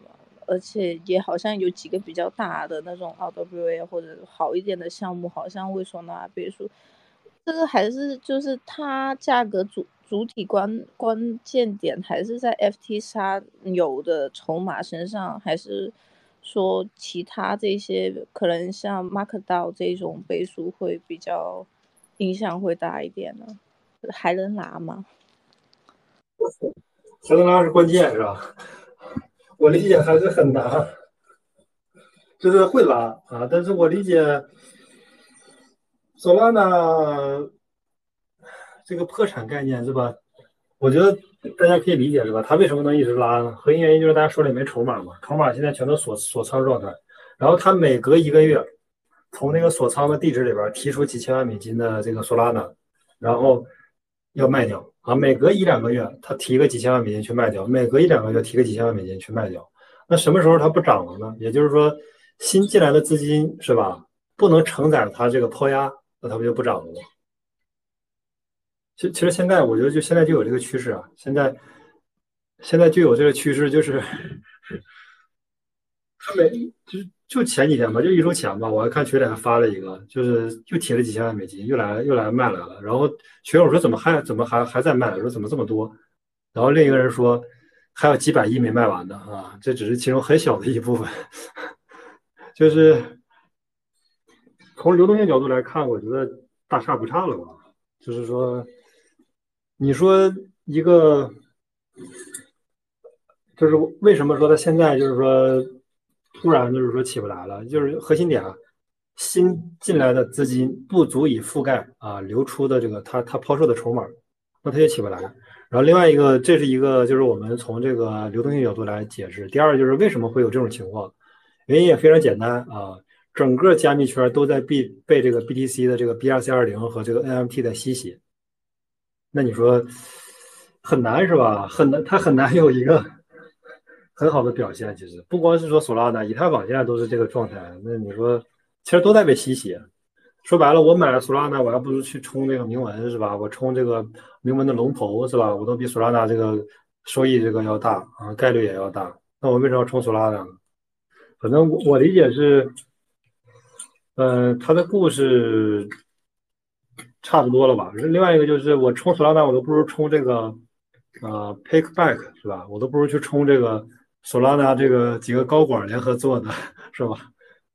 锁五个索拉纳，然后这个搞个 KYC，然后就能打个新，是吧？这个我都不知道去冲那个，就是被吸血吸的太严重了，核心原因吧。嗯，然后它的价格，我觉得。我觉得很难吧，我我觉得是很难，因为我我最近看这个，我那个有一个就是那个没有那个那个那个威廉的群里边也很多人搞这个苏拉娜，但是我看最近都不太提了，就是。啊，我哪了？我我也感觉好像不太行了，我在想说要不要卖。我这这个我不清楚啊，这个我不清楚，我只是感觉从流动性角度来看的话。嗯，狗庄出完货其实就就差不多呗，但是目前来看它还没有出完啊，就是狗庄出完货可能价格就就不会再涨了。但目前好消息就是它还没有出完货啊，还有一百多亿美金的货还没出啊，会是一个漫长的过程。好，也就是他们没出完就还会涨呗。对，好，那我先拿着等待一下下。呃，然后有另外一个问题是，BLC 二零还能玩吗？现在龙头基本都出现了，还去冲龙头吗？BTC 下个牛市大概是什么价位？嗯，其其实现在你问吧，我觉得也不建议去冲了，因为我们说这个龙头都说了，可能有一个月了，ORDI 都说了几个月了，然后。呃，那之前的价格，现在的价格其实差了很多倍啊。如果说你之前比如冲 ORDI，那确实倍数就很高。然后你如果说在是吧几周之前冲了这个这个这个奥迪诺斯生态是吧？那那就可以长拿。但问题是现在这个价位，我觉得性价比不高啊。说实话啊，虽然我持有，但是我现在认为现在买性价比也不高。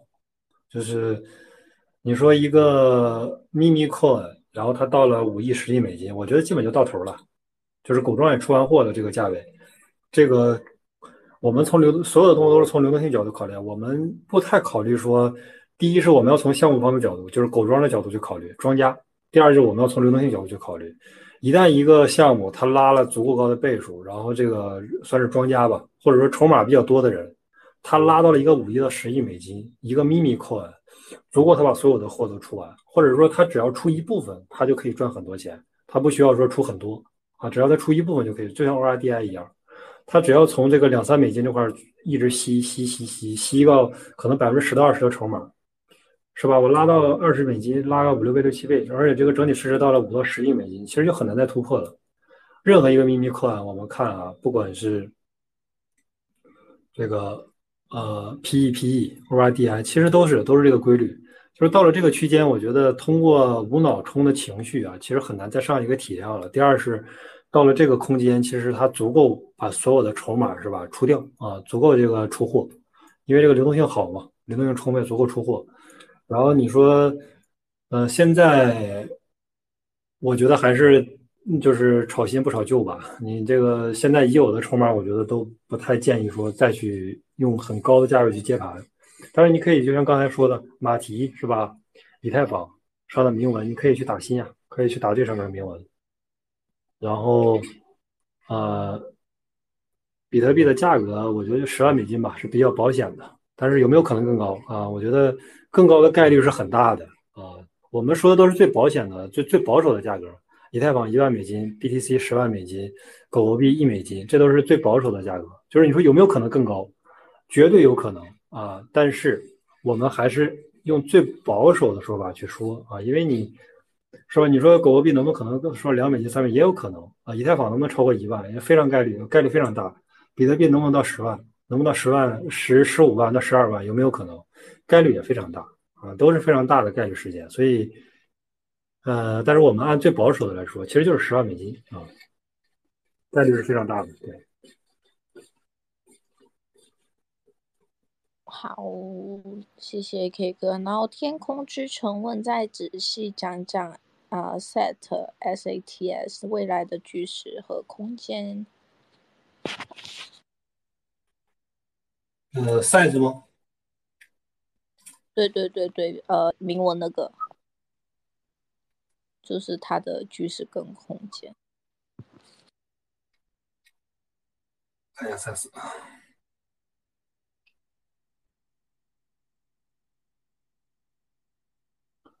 赛斯现在的价格是零点零零零四九，总量是哦，我先看一下它现在整体市值，一二三四五，四一二三四，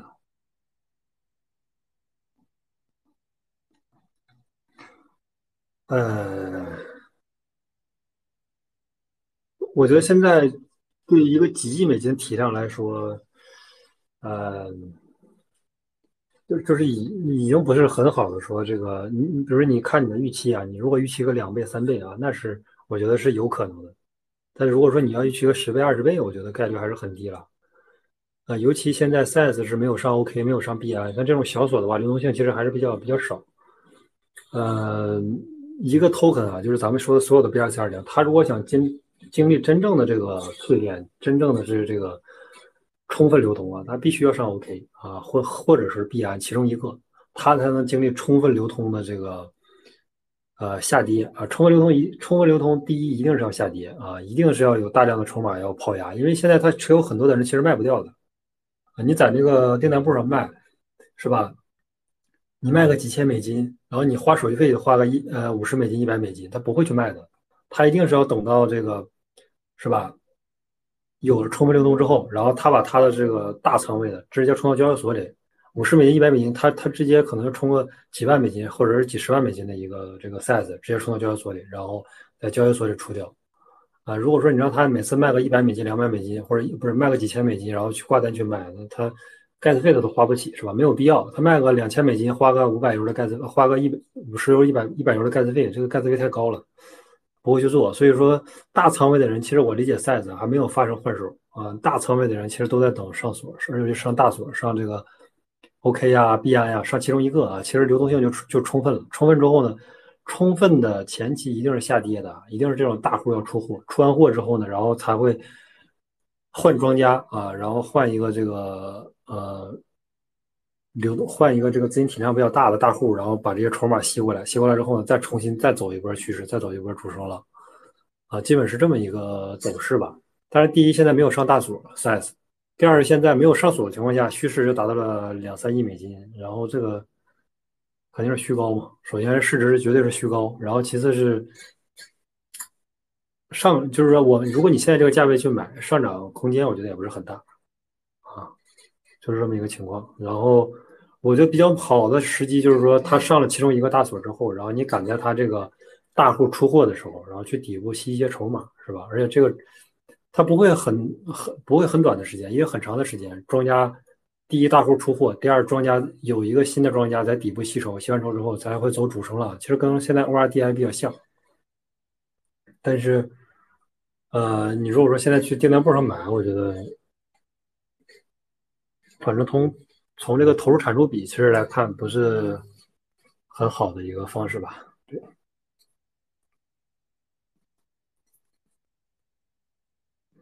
好，那又回到安东先生，他问说，有个几米老外 KOL 一直说明年是生熊，大饼会跌到九千，以太会跌到五百，怎么看？嗯，拉黑他啊！不要这么看，开玩笑。嗯，就是我们对于这种就是说不同的观点，我们首先肯定是要看的。但是我们看完之后，我们要有独立的思考能力，是吧？独立思考能力就是，呃，独立思考能力就是。到九千是吧？之前他反正有时候，我觉得我我这边听到最夸张的就是到一万二或者到一万四，但是这个说到九千了，我又突破了我之前听过的那个那个最低的概率。就是其实你现货就不用管它了，因为你是币本位嘛，是吧？你币本位是吧？币没少。前几天有人问我说说这个啊下跌了怎么办？因为就是我我在。一千六的时候就跟他说买以太啊，然后后来他犹豫了一下，到了犹豫了一下，到了一千七百多，然后才入。入了之后呢，也没有全入啊，入了一部分吧。然后他就说：“他说这个万一下跌怎么办啊？可能整体买了百分之二十啊，或者买了一些吧，没有全买。”然后我说：“ 我说下跌你不卖他怎么亏呀？是吧？” 开玩笑，但是问题是。问题是什么？问题是，呃，你现在这个位置买啊，有没有可能跌？也有可能跌。但是说，呃，按 B 本位来看啊，只要你的币的数量没有少啊，其实你可以忽略啊。就是你我们去看说 BTC 会不会到十万啊？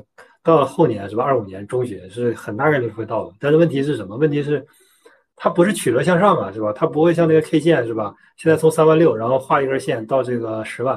然后我们看是吧，每个月涨百分之五是吧？然后每天涨个百分之零点二是吧？然后按这个涨幅 一直上去，它不是这样的啊，它肯定是要有要有回调啊。有没有可能比现在三万六要低啊？也有可能，是吧？首先我们要判断它肯定是要回调的啊，但是有没有可能比三万六低呢？有可能。但是你说有没有可能跌到你刚才说这个九千啊？我觉得，嗯。你先把这个人拉黑啊，再说啊，先先先先先再说其他的，概率很低啊。这个就是说，现货怎现货什么情况下会止损的，是吧？归零就止损。我买以太坊，我买比特币，什么情况下会止损？啊，归零就止损啊。它只要不归零，我就拿着就可以了，因为你是币本位嘛，是吧？呃，现货其实不太用考虑这些啊，就是除非你是买的你玩的是合约短期的，是吧？这个这个是要考虑这个止盈止损。但是你买的是现货，考虑什么止损呢是吧？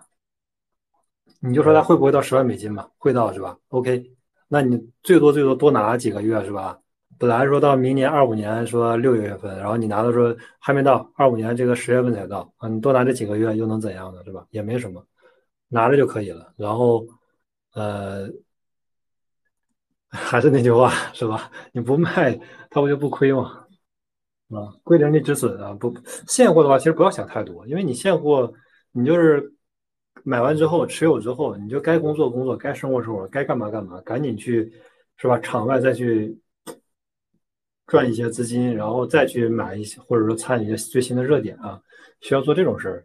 主仓位其实你买完之后放着就可以了，不用太考虑啊。它到十万美金是个大概率事件，然后，嗯。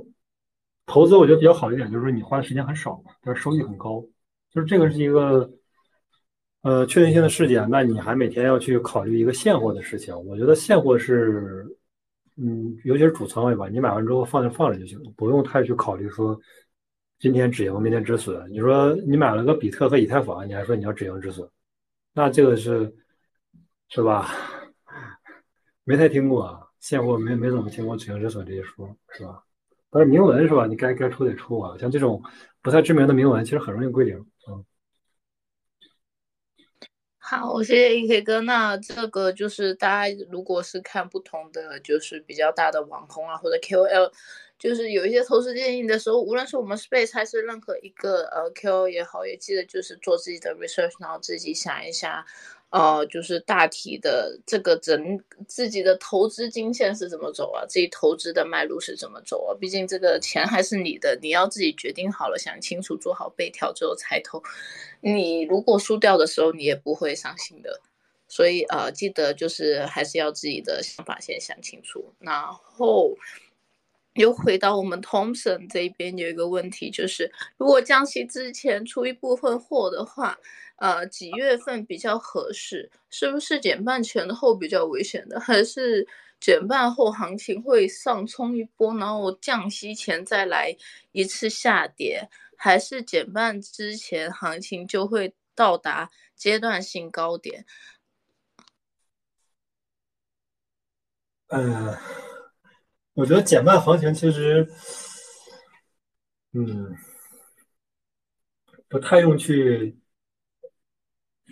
就是我，我们首先第一是我们猜不，肯定是猜不到啊。第一，我们肯定是猜不到，因为这个庄家是吧？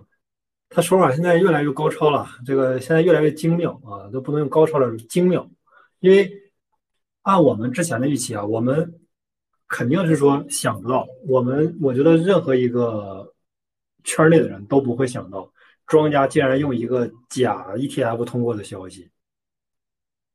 把三万以下的卖盘全部消化掉了，我觉得这个是所有人都想不到的。但是现在人家就是用了这么一个手法，假消息真买盘，然后这个所有的卖盘消化掉了，人家就走了，就走就突破三万，突破三万之后还突破三万二，就是把所有的这种压力位、阻力位、强压力位、阻力位全部通过，而且人家用的是假消息。我觉得现在的庄家的手法其实大家已经猜不到了啊，用假消息竟然能带来真买盘，而且很快的，大概十分钟就把所有卖盘全部消化掉。这个现在一庄家的手法已经现在已经足够的精妙，所以说我们现在目前是猜不到的。然后，但是我们还是看输入和输出呗，就还是那个点，就是说，你说你要去猜庄家的手法，然后我们要猜 K 线的走势，然后我们要在中间做一个波段，做一个这个 T 是吧？很难，其实是很难的，即使是现货来说也是很难的，呃。除非是说在这种年限的级别是吧？我我都不能说是说这种月线啊，说是季度线和年线的级别，我们才可以说做一个波段。你在这种就是说周线和这种日线级别想做一个回调，想做一个这种，我觉得呃是有，首先是有难度的，首先是难度非常大。然后而且我也不建议说，就是可能马斯尔这边，我觉得大概率是不会这么去操作吧，就是说还是简单的持有，然后。你输入的价格是，比如说，是吧？以太坊一千六，啊，那你输出的价格是九千六，六倍呗，啊，就是这么一个输出。然后你这个三万啊，输入这个比特币，然后你输出的时候是九万九，是吧？三倍啊，是吧？三倍多一点，呃，是一个输入输出的状态，就是很简单啊。你用最简单的方式赚最确定性的钱，而不是说我为了这百分之十几、二十的收益，然后，嗯，你花的精力、时间呀，然后包括。最后有可能是负的啊，跟合约其实是一样的，就是你猜涨跌嘛啊，你可能猜错了，猜错的话，那不就是币稳位的情况下，会币会少一点啊，就是少赚一点。所以说，一个不确定性事件，你可能花了很多时间和精力，但是最后收益它有可能是负的啊。我觉得这种事情还是要慎重啊。对，好的，谢谢 AK 哥。那后下面还有问题吗？哎，不过我想问一下哥，就是老鼠现在还能打吗？因为我还没买，前段时间太忙了。现在还能买吗？还是还是已经高，也是等，好像 CS 那边等换手先再买。呃，rise 是吧？对的，对的。我觉得也是比较高的位置了，因为因为我这也是很早之前买了，然后也出掉了，感觉。嗯、就是太高的，我觉得都都不是很建议了，因为现在呃，res、cas，其实其实我跟你说一个就是很简单的操盘手法，就是庄家常用的一个，我们就看那个 K 线，呃，去看它那个价格，就是因为现在吧，这个 B 二四二零它现在没有买盘啊，不能挂买，只能挂卖盘，所以我们看那个 cas 和 res，其实它有一个共同的一个操盘手法，就是啥呢？现在这个操盘手法，我觉得。呃，过一段时间可能大家就都知道了。但是现在我们去看啊，就是说话是什么？它短期之内，然后把卖盘全部消化掉。就比如说我我现在看了一下卖盘，现在卖盘比如有呃，在这个五倍啊，就是我从现在这个价格，比如说 cas cas，比如说是五的时候，或者三的时候，我一看到十五，然后中间这五倍空间呢，大概有二十个卖盘啊，是吧？因为因为大家只要不是说买完之后不是说着急这种要要去赚的，可能就大概率就是不会去铭刻嘛，不会去挂单嘛，不会上架，那基本就是在手里放着。他一看大概有二十个卖盘，这二十个卖盘大概可能需要一个 BTC，然后他瞬间啊是吧，从这个底部，然后瞬间直接一次性就是慢慢吃，全部吃上去，吃上去之后呢，你就会发现是吧，短期之内可能也就几个小时，然后你就会发现这个价格一下拉了百分之五百。啊，其实 size res 都是同样的问题，都是同样的一个方法，就是我拉短期内拉了个个五百，然后你就会发现啥呢？哎，拉完之后，哎，这个价格你就冲进去了，冲进去你会发现，你买的时候，从你买到入账啊，它就跌了百分之二十，啊再到入账跌了百分之三十，真正确认，是吧？当你挂单挂上去之后，你会发现跌了百分之三十五啊。现在基本就是这么一个操盘手法，就是通过短期之内的一个快速拉升，然后把所有卖盘消化掉。因为因为你挂出来的量始终是少的嘛，是吧？然后大家也看不到买盘，因为它不用挂买盘嘛。首先不用挂买盘就没有流动性啊，没有流动性呢，就是也不用做市资金。我直接把卖盘消化掉，卖盘消化掉之后呢，迅速拉了五倍，拉了五倍之后我干嘛呢？我就开始不断的出货啊。然后你就看前呃，只要拉了五倍之后啊，这些大多数人还没有反应过来，那就开始冲呗，是吧？新进来的肯定要冲这个，冲之后他就在这个，比如拉了五倍，他就从十五。啊，十四点五、十四点八、十四点七、十四点六、十四点五，然后不断的就往上挂，然后不断的啊卖给新进来的这波人，然后不断的去出货啊，就是，嗯，我觉得这个这个其实大家都能看得到吧，就是这个操盘手法其实是呃比较常规的操盘手法，快速的消化卖盘啊，消化完卖盘之后呢，然后通过这个快速的拉升的这个涨幅，然后吸引过来新的人，吸引过来新的人呢，他们就在卖盘那儿，然后逐渐的去。啊，出货啊，然后我觉得 size 和 res 现在其实同样的问题，就是估值过高，估值过高之后，然后啊没有经过充分流通啊，一个虚市值，一个虚市值，如果说呃一个虚市值，然后没有经过充分流通的虚市值，然后现在估值还过高的情况下，我觉得啊慎重吧。比较好的时机，我觉得就是等它上锁，上一个大锁，因为 res 以它现在的势头，我觉得上个 OK 和币安应该问题不大吧，就是上其中之一啊，上一个这个交易所之后，然后经过充分的流通，这些大户呢把他的筹码全部卖掉，卖掉之后呢，会有新的庄家在底部吸筹，吸完筹之后呢，然后我觉得大概率就是交易所，这个这个这个庄家，我其实说的比较委婉，其实就是交易所啊，谁会去当这个是吧？一个新的项目的这个庄家呢，啊，我觉得大概率就是交易所嘛。交易所通过底部吸筹，吸完这个 ORDI，吸完 size，吸完 res，吸完之后呢，然后他再重新有了足够的筹码，比如说百分之二十、三十，那他就完全可以有能力啊去掌控整个盘面。然后他再做一波主升浪，主升浪之后呢，拉个三倍到五倍，然后是吧？呃，吸引更多的人进来，然后吸引更多的人进来之后，他出了货之后有了资金，有了资金呢，再做一波升浪。能上去就上去，上不去的话就下来呗。反正下来之后，他也把大部分的货都出掉了。其实我们看 O R D I 也好看这些这些项目也好，一旦庄家出完货，没有新的庄家过来去吸筹，再做这个下一波的循环，那这个其实就就这样了啊，基本也就这样了。就 O R D I 我们来看吧，如果我感觉庄家大概就是已经出完货了，或者说没出完也出个差不多了，出个七七八八吧，百分之六七十其实出完了。一旦庄家出完货，其实它就是只能随着大盘往上涨了，就不会做那种说独立的行情、独立的上升。呃，size rise 其实我觉得都是同样的问题。哎，但是 rise 你可以，呃，如果说我我现在目前来看，我觉得一个比较好的方式，你直接去那个 gate 啊，直接去 gate 买就可以了。好，一两千刀，而且那个成本很低。你如果说在线上买的话，盖子稍微高点儿。哦，我最最近终于忙完了，我我去弄一下比特生态的东西了呀。啊，那我去 Gate 上面买看看。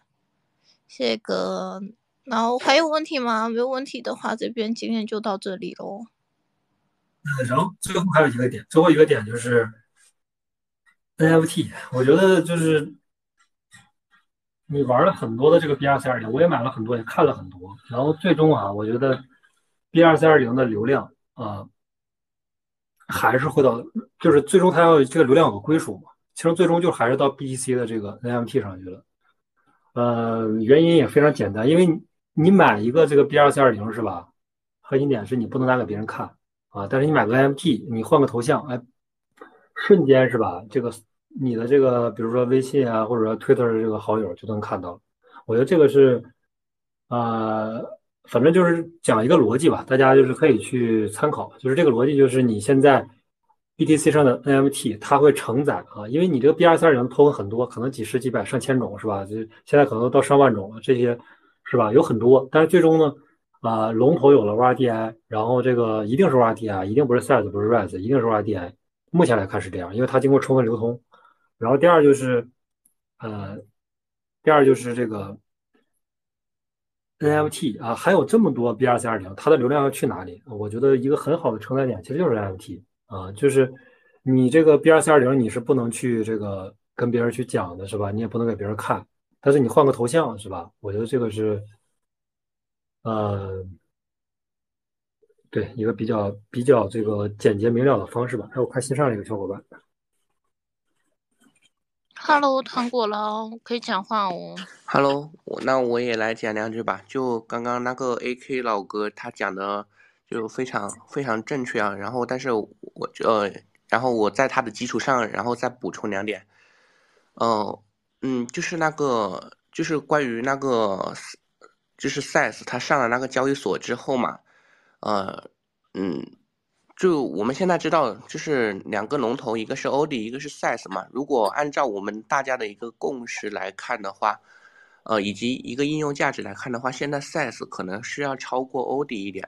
但是，呃，如果从拉盘的一个动力来看的话，欧迪其实现在是远远的大于 SIS 的，因为，呃，呃，欧迪它是经历过一轮彻彻底底的洗盘的，从二十多美金跌到了两美金左右吧。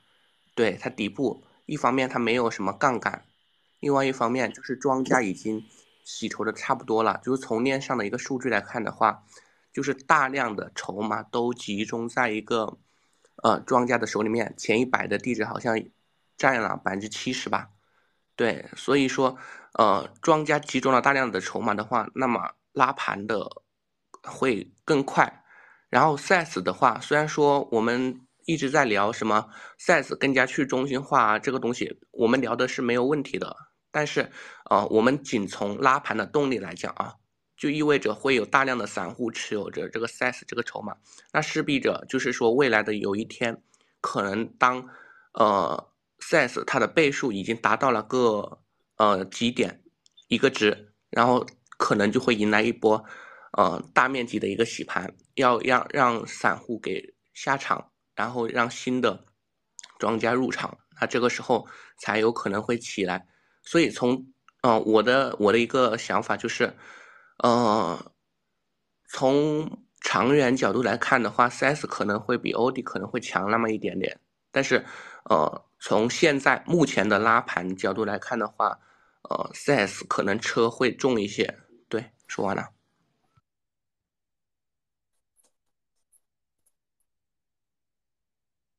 好的，谢谢哦。也可以常来我们这边被讨论哦。黑铁哥，你这边，嗯，来，你来。好的，OK，我觉得其实挺好的，其实他说的挺好的，对。对我也是觉得刚刚 A K 老哥说的很好，然后我就上来再补充两句。对，然后，呃，对，现现在现实就是这样，因为现在我们。就是之前说的这些观点，任何项目一定是有庄家才会拉盘，没有庄家的项目就是不要纯靠散户吧，你可能会赚到钱，但是你赚到的钱一定是你买的早你买的早才能赚到钱啊，就是这是对于大多数的这个呃 B R C 二零的 token 来说，而剩下就是说你买的不够早，那怎么？那你就得有庄家才能赚钱啊。比如说咱们现在买什么 dog coin 买什么 BTC，为什么能赚到钱？很简单，就是有庄家嘛，是吧？马斯克愿意去拉盘，他愿意去天天去这个发火箭，是吧？每次发火箭他搞个多少块，是吧？然后呃，可能以后的这个什么呃 Twitter 啊，什么这个支付是吧？打赏他都用狗狗狗币是吧？以后什么用用这个狗狗币去什么买特斯拉，原因非常简单，就是有庄家嘛。然后这个 ORDI 现在是有庄家的，所以他直接就是走了一波主升浪嘛。但是如另外一个点就是庄家他一旦出完货，其实这个。也不是一个很好的一个再再入手的时机了。然后 size 和 rise 其实它还没有经过这个充分的这个流动性的这个洗礼。一旦它经过充分流通之后啊，然后有新的庄家介入之后，其实大概率就是交易所啊，就是交易所重新吸完筹之后，然后交易所做一波主升浪啊。对于交易所来说也很简单，就是说第一有流量嘛，是吧？有新进来的这波用户，新的流量，然后新的资金，然后最关键是。他通过拉升还能赚一波钱啊，就是一箭三雕是吧？一举三得。那我觉得很多交易所是有这个动力的，然后呃是有非常强的一个动力啊来做这件事儿。所以说，但是 Size 和 Rise 其实还没有经过这个充分的洗礼啊，我觉得还是要啊有这个过程。另外就是还是说的那个点，就是我觉得 NFT 大家还是要就是关注一下，就是反正之前比较热的什么大鹅呀、什么青蛙呀。其实，呃，逻辑跟之前的以太坊的逻辑非常像啊。其实它的逻辑是整个是非常非常像的，就是一个点啊，就是人人都有的需求啊，尤其是这个越有钱的人越有的需求，就是装逼嘛，对吧？其实就是非常简单的一个通俗的理解啊，就是人人都有的这个炫耀的这个需求。然后呢，这个故事呢才刚刚开始讲，我觉得还是，呃，还还是非常有这个。就是，呃，机会非常大吧。就是现在，现在我觉得还是非有非常大的机会。第一是买的早嘛，第二是你这个也别买的太少，是吧？太少也一一百美金是吧？也，你说一百美金你赚个是吧？一百倍，那每次赚一百倍还行。但是问题是，他每次可能赚个一两倍、两三倍啊，大概是这种。然后另外就是持有的久啊，就是买的早。然后这个别买的太少，第三就是一定要拿的久，你拿的久才能真正吃到这个，是吧？整个这一轮的涨幅。然后 ORDI 你拿的久，就能吃到整个这一波主升浪的涨幅。如果说，但 ORDI 其实现在我还还是在持有，还没有卖，其实还是在持有，啊，因为原因也非常简单，为什么不卖？因为现在是牛市啊，啊，牛市初期，你说你现在去卖任何一个 token，我觉得都是不太明智的啊，包括这个。呃，NFT 也好，什么也好，你只要拿着龙头，你只要买入那一刻起就不要卖，就一直拿着就行了。为什么？因为你买的是龙头，而且现在是牛市，牛市去啊，我觉得主升浪还没有来吧？我觉得这个不管是说 B 二 C 二零的主升浪，还是说这个整个加密圈的主升浪，还是说这个 NFT 的主升浪，其实都没有来。然后，呃。对，我觉得主升浪没来的情况下，你就还有很大的一个上涨空间，有很大的一个想象空间嘛。然后等着这波这个真正的外边的资金进来之后，它进来之后，啊，去炒 B 二 C 二零，炒 NFT，去炒这个以太坊，炒 BTC，炒狗狗币，我觉得这个才是真正的主。现在全是纯圈内的资金在这个快速的流动，是吧？流动到这儿，然后这儿就涨，流动到那儿那儿就涨。但是很大的这个外边的资金还没有进来，我觉得还是需要。长期持有啊，你才能吃到这种这个板块的最终的这个涨幅啊，一定是长期持有，不要说我拿着啊几周是吧，几个月或者几天，我就我就有了一个百分之五十、百分之八十的一个涨幅，我现在就是不是要要换车，或者是不是要卖掉，是吧？买的早，然后不要买的太少，然后还要长期持有，我觉得才能吃到真正的这波涨幅啊，然后。对，然后其实整体今天就这些。嗯，主持人小姐姐，好，谢谢 AK 哥，然后杰斯，啊，谢谢今天精彩的分享，我们要讨论到很多方面的话题。那家人们记得追踪 AK 哥和我们 Master 这一边推的账号哦，每逢周日早上或者哦，时间还是浮动的，有可能是往上。然后呢，我们就会开这个分析整体行情的一个 space 哦。然后有什么也可以上来一起呃讨论一下哦。然后 RAQ 那边这边最后一个问题哦，RAQ 这边有一个问题就是问啊，大咖们中本聪去了中文冲岛 ETC 炒作的时候到了。嗯，这应该是喊单吧？呃，没没太听清什么意思？我他说大咖们中本去了，中本中岛 ETC 炒作的时候到了，应该这个不算问题吧？应该是就是一个行情娱乐吧？我刚以为是问题。好，那谢谢大家，然后也谢谢糖果捞上来哦，可以常来，我们周日都会开 space 的。然后我今天忘忘记拿 QR code 了，我等一会儿晚点发一个在账号上面，然后大家要追踪的可以追踪。然后今天的 space 就到这里喽，谢谢大家。好嘞，拜拜拜拜拜拜，感谢，拜拜拜拜拜拜。拜拜。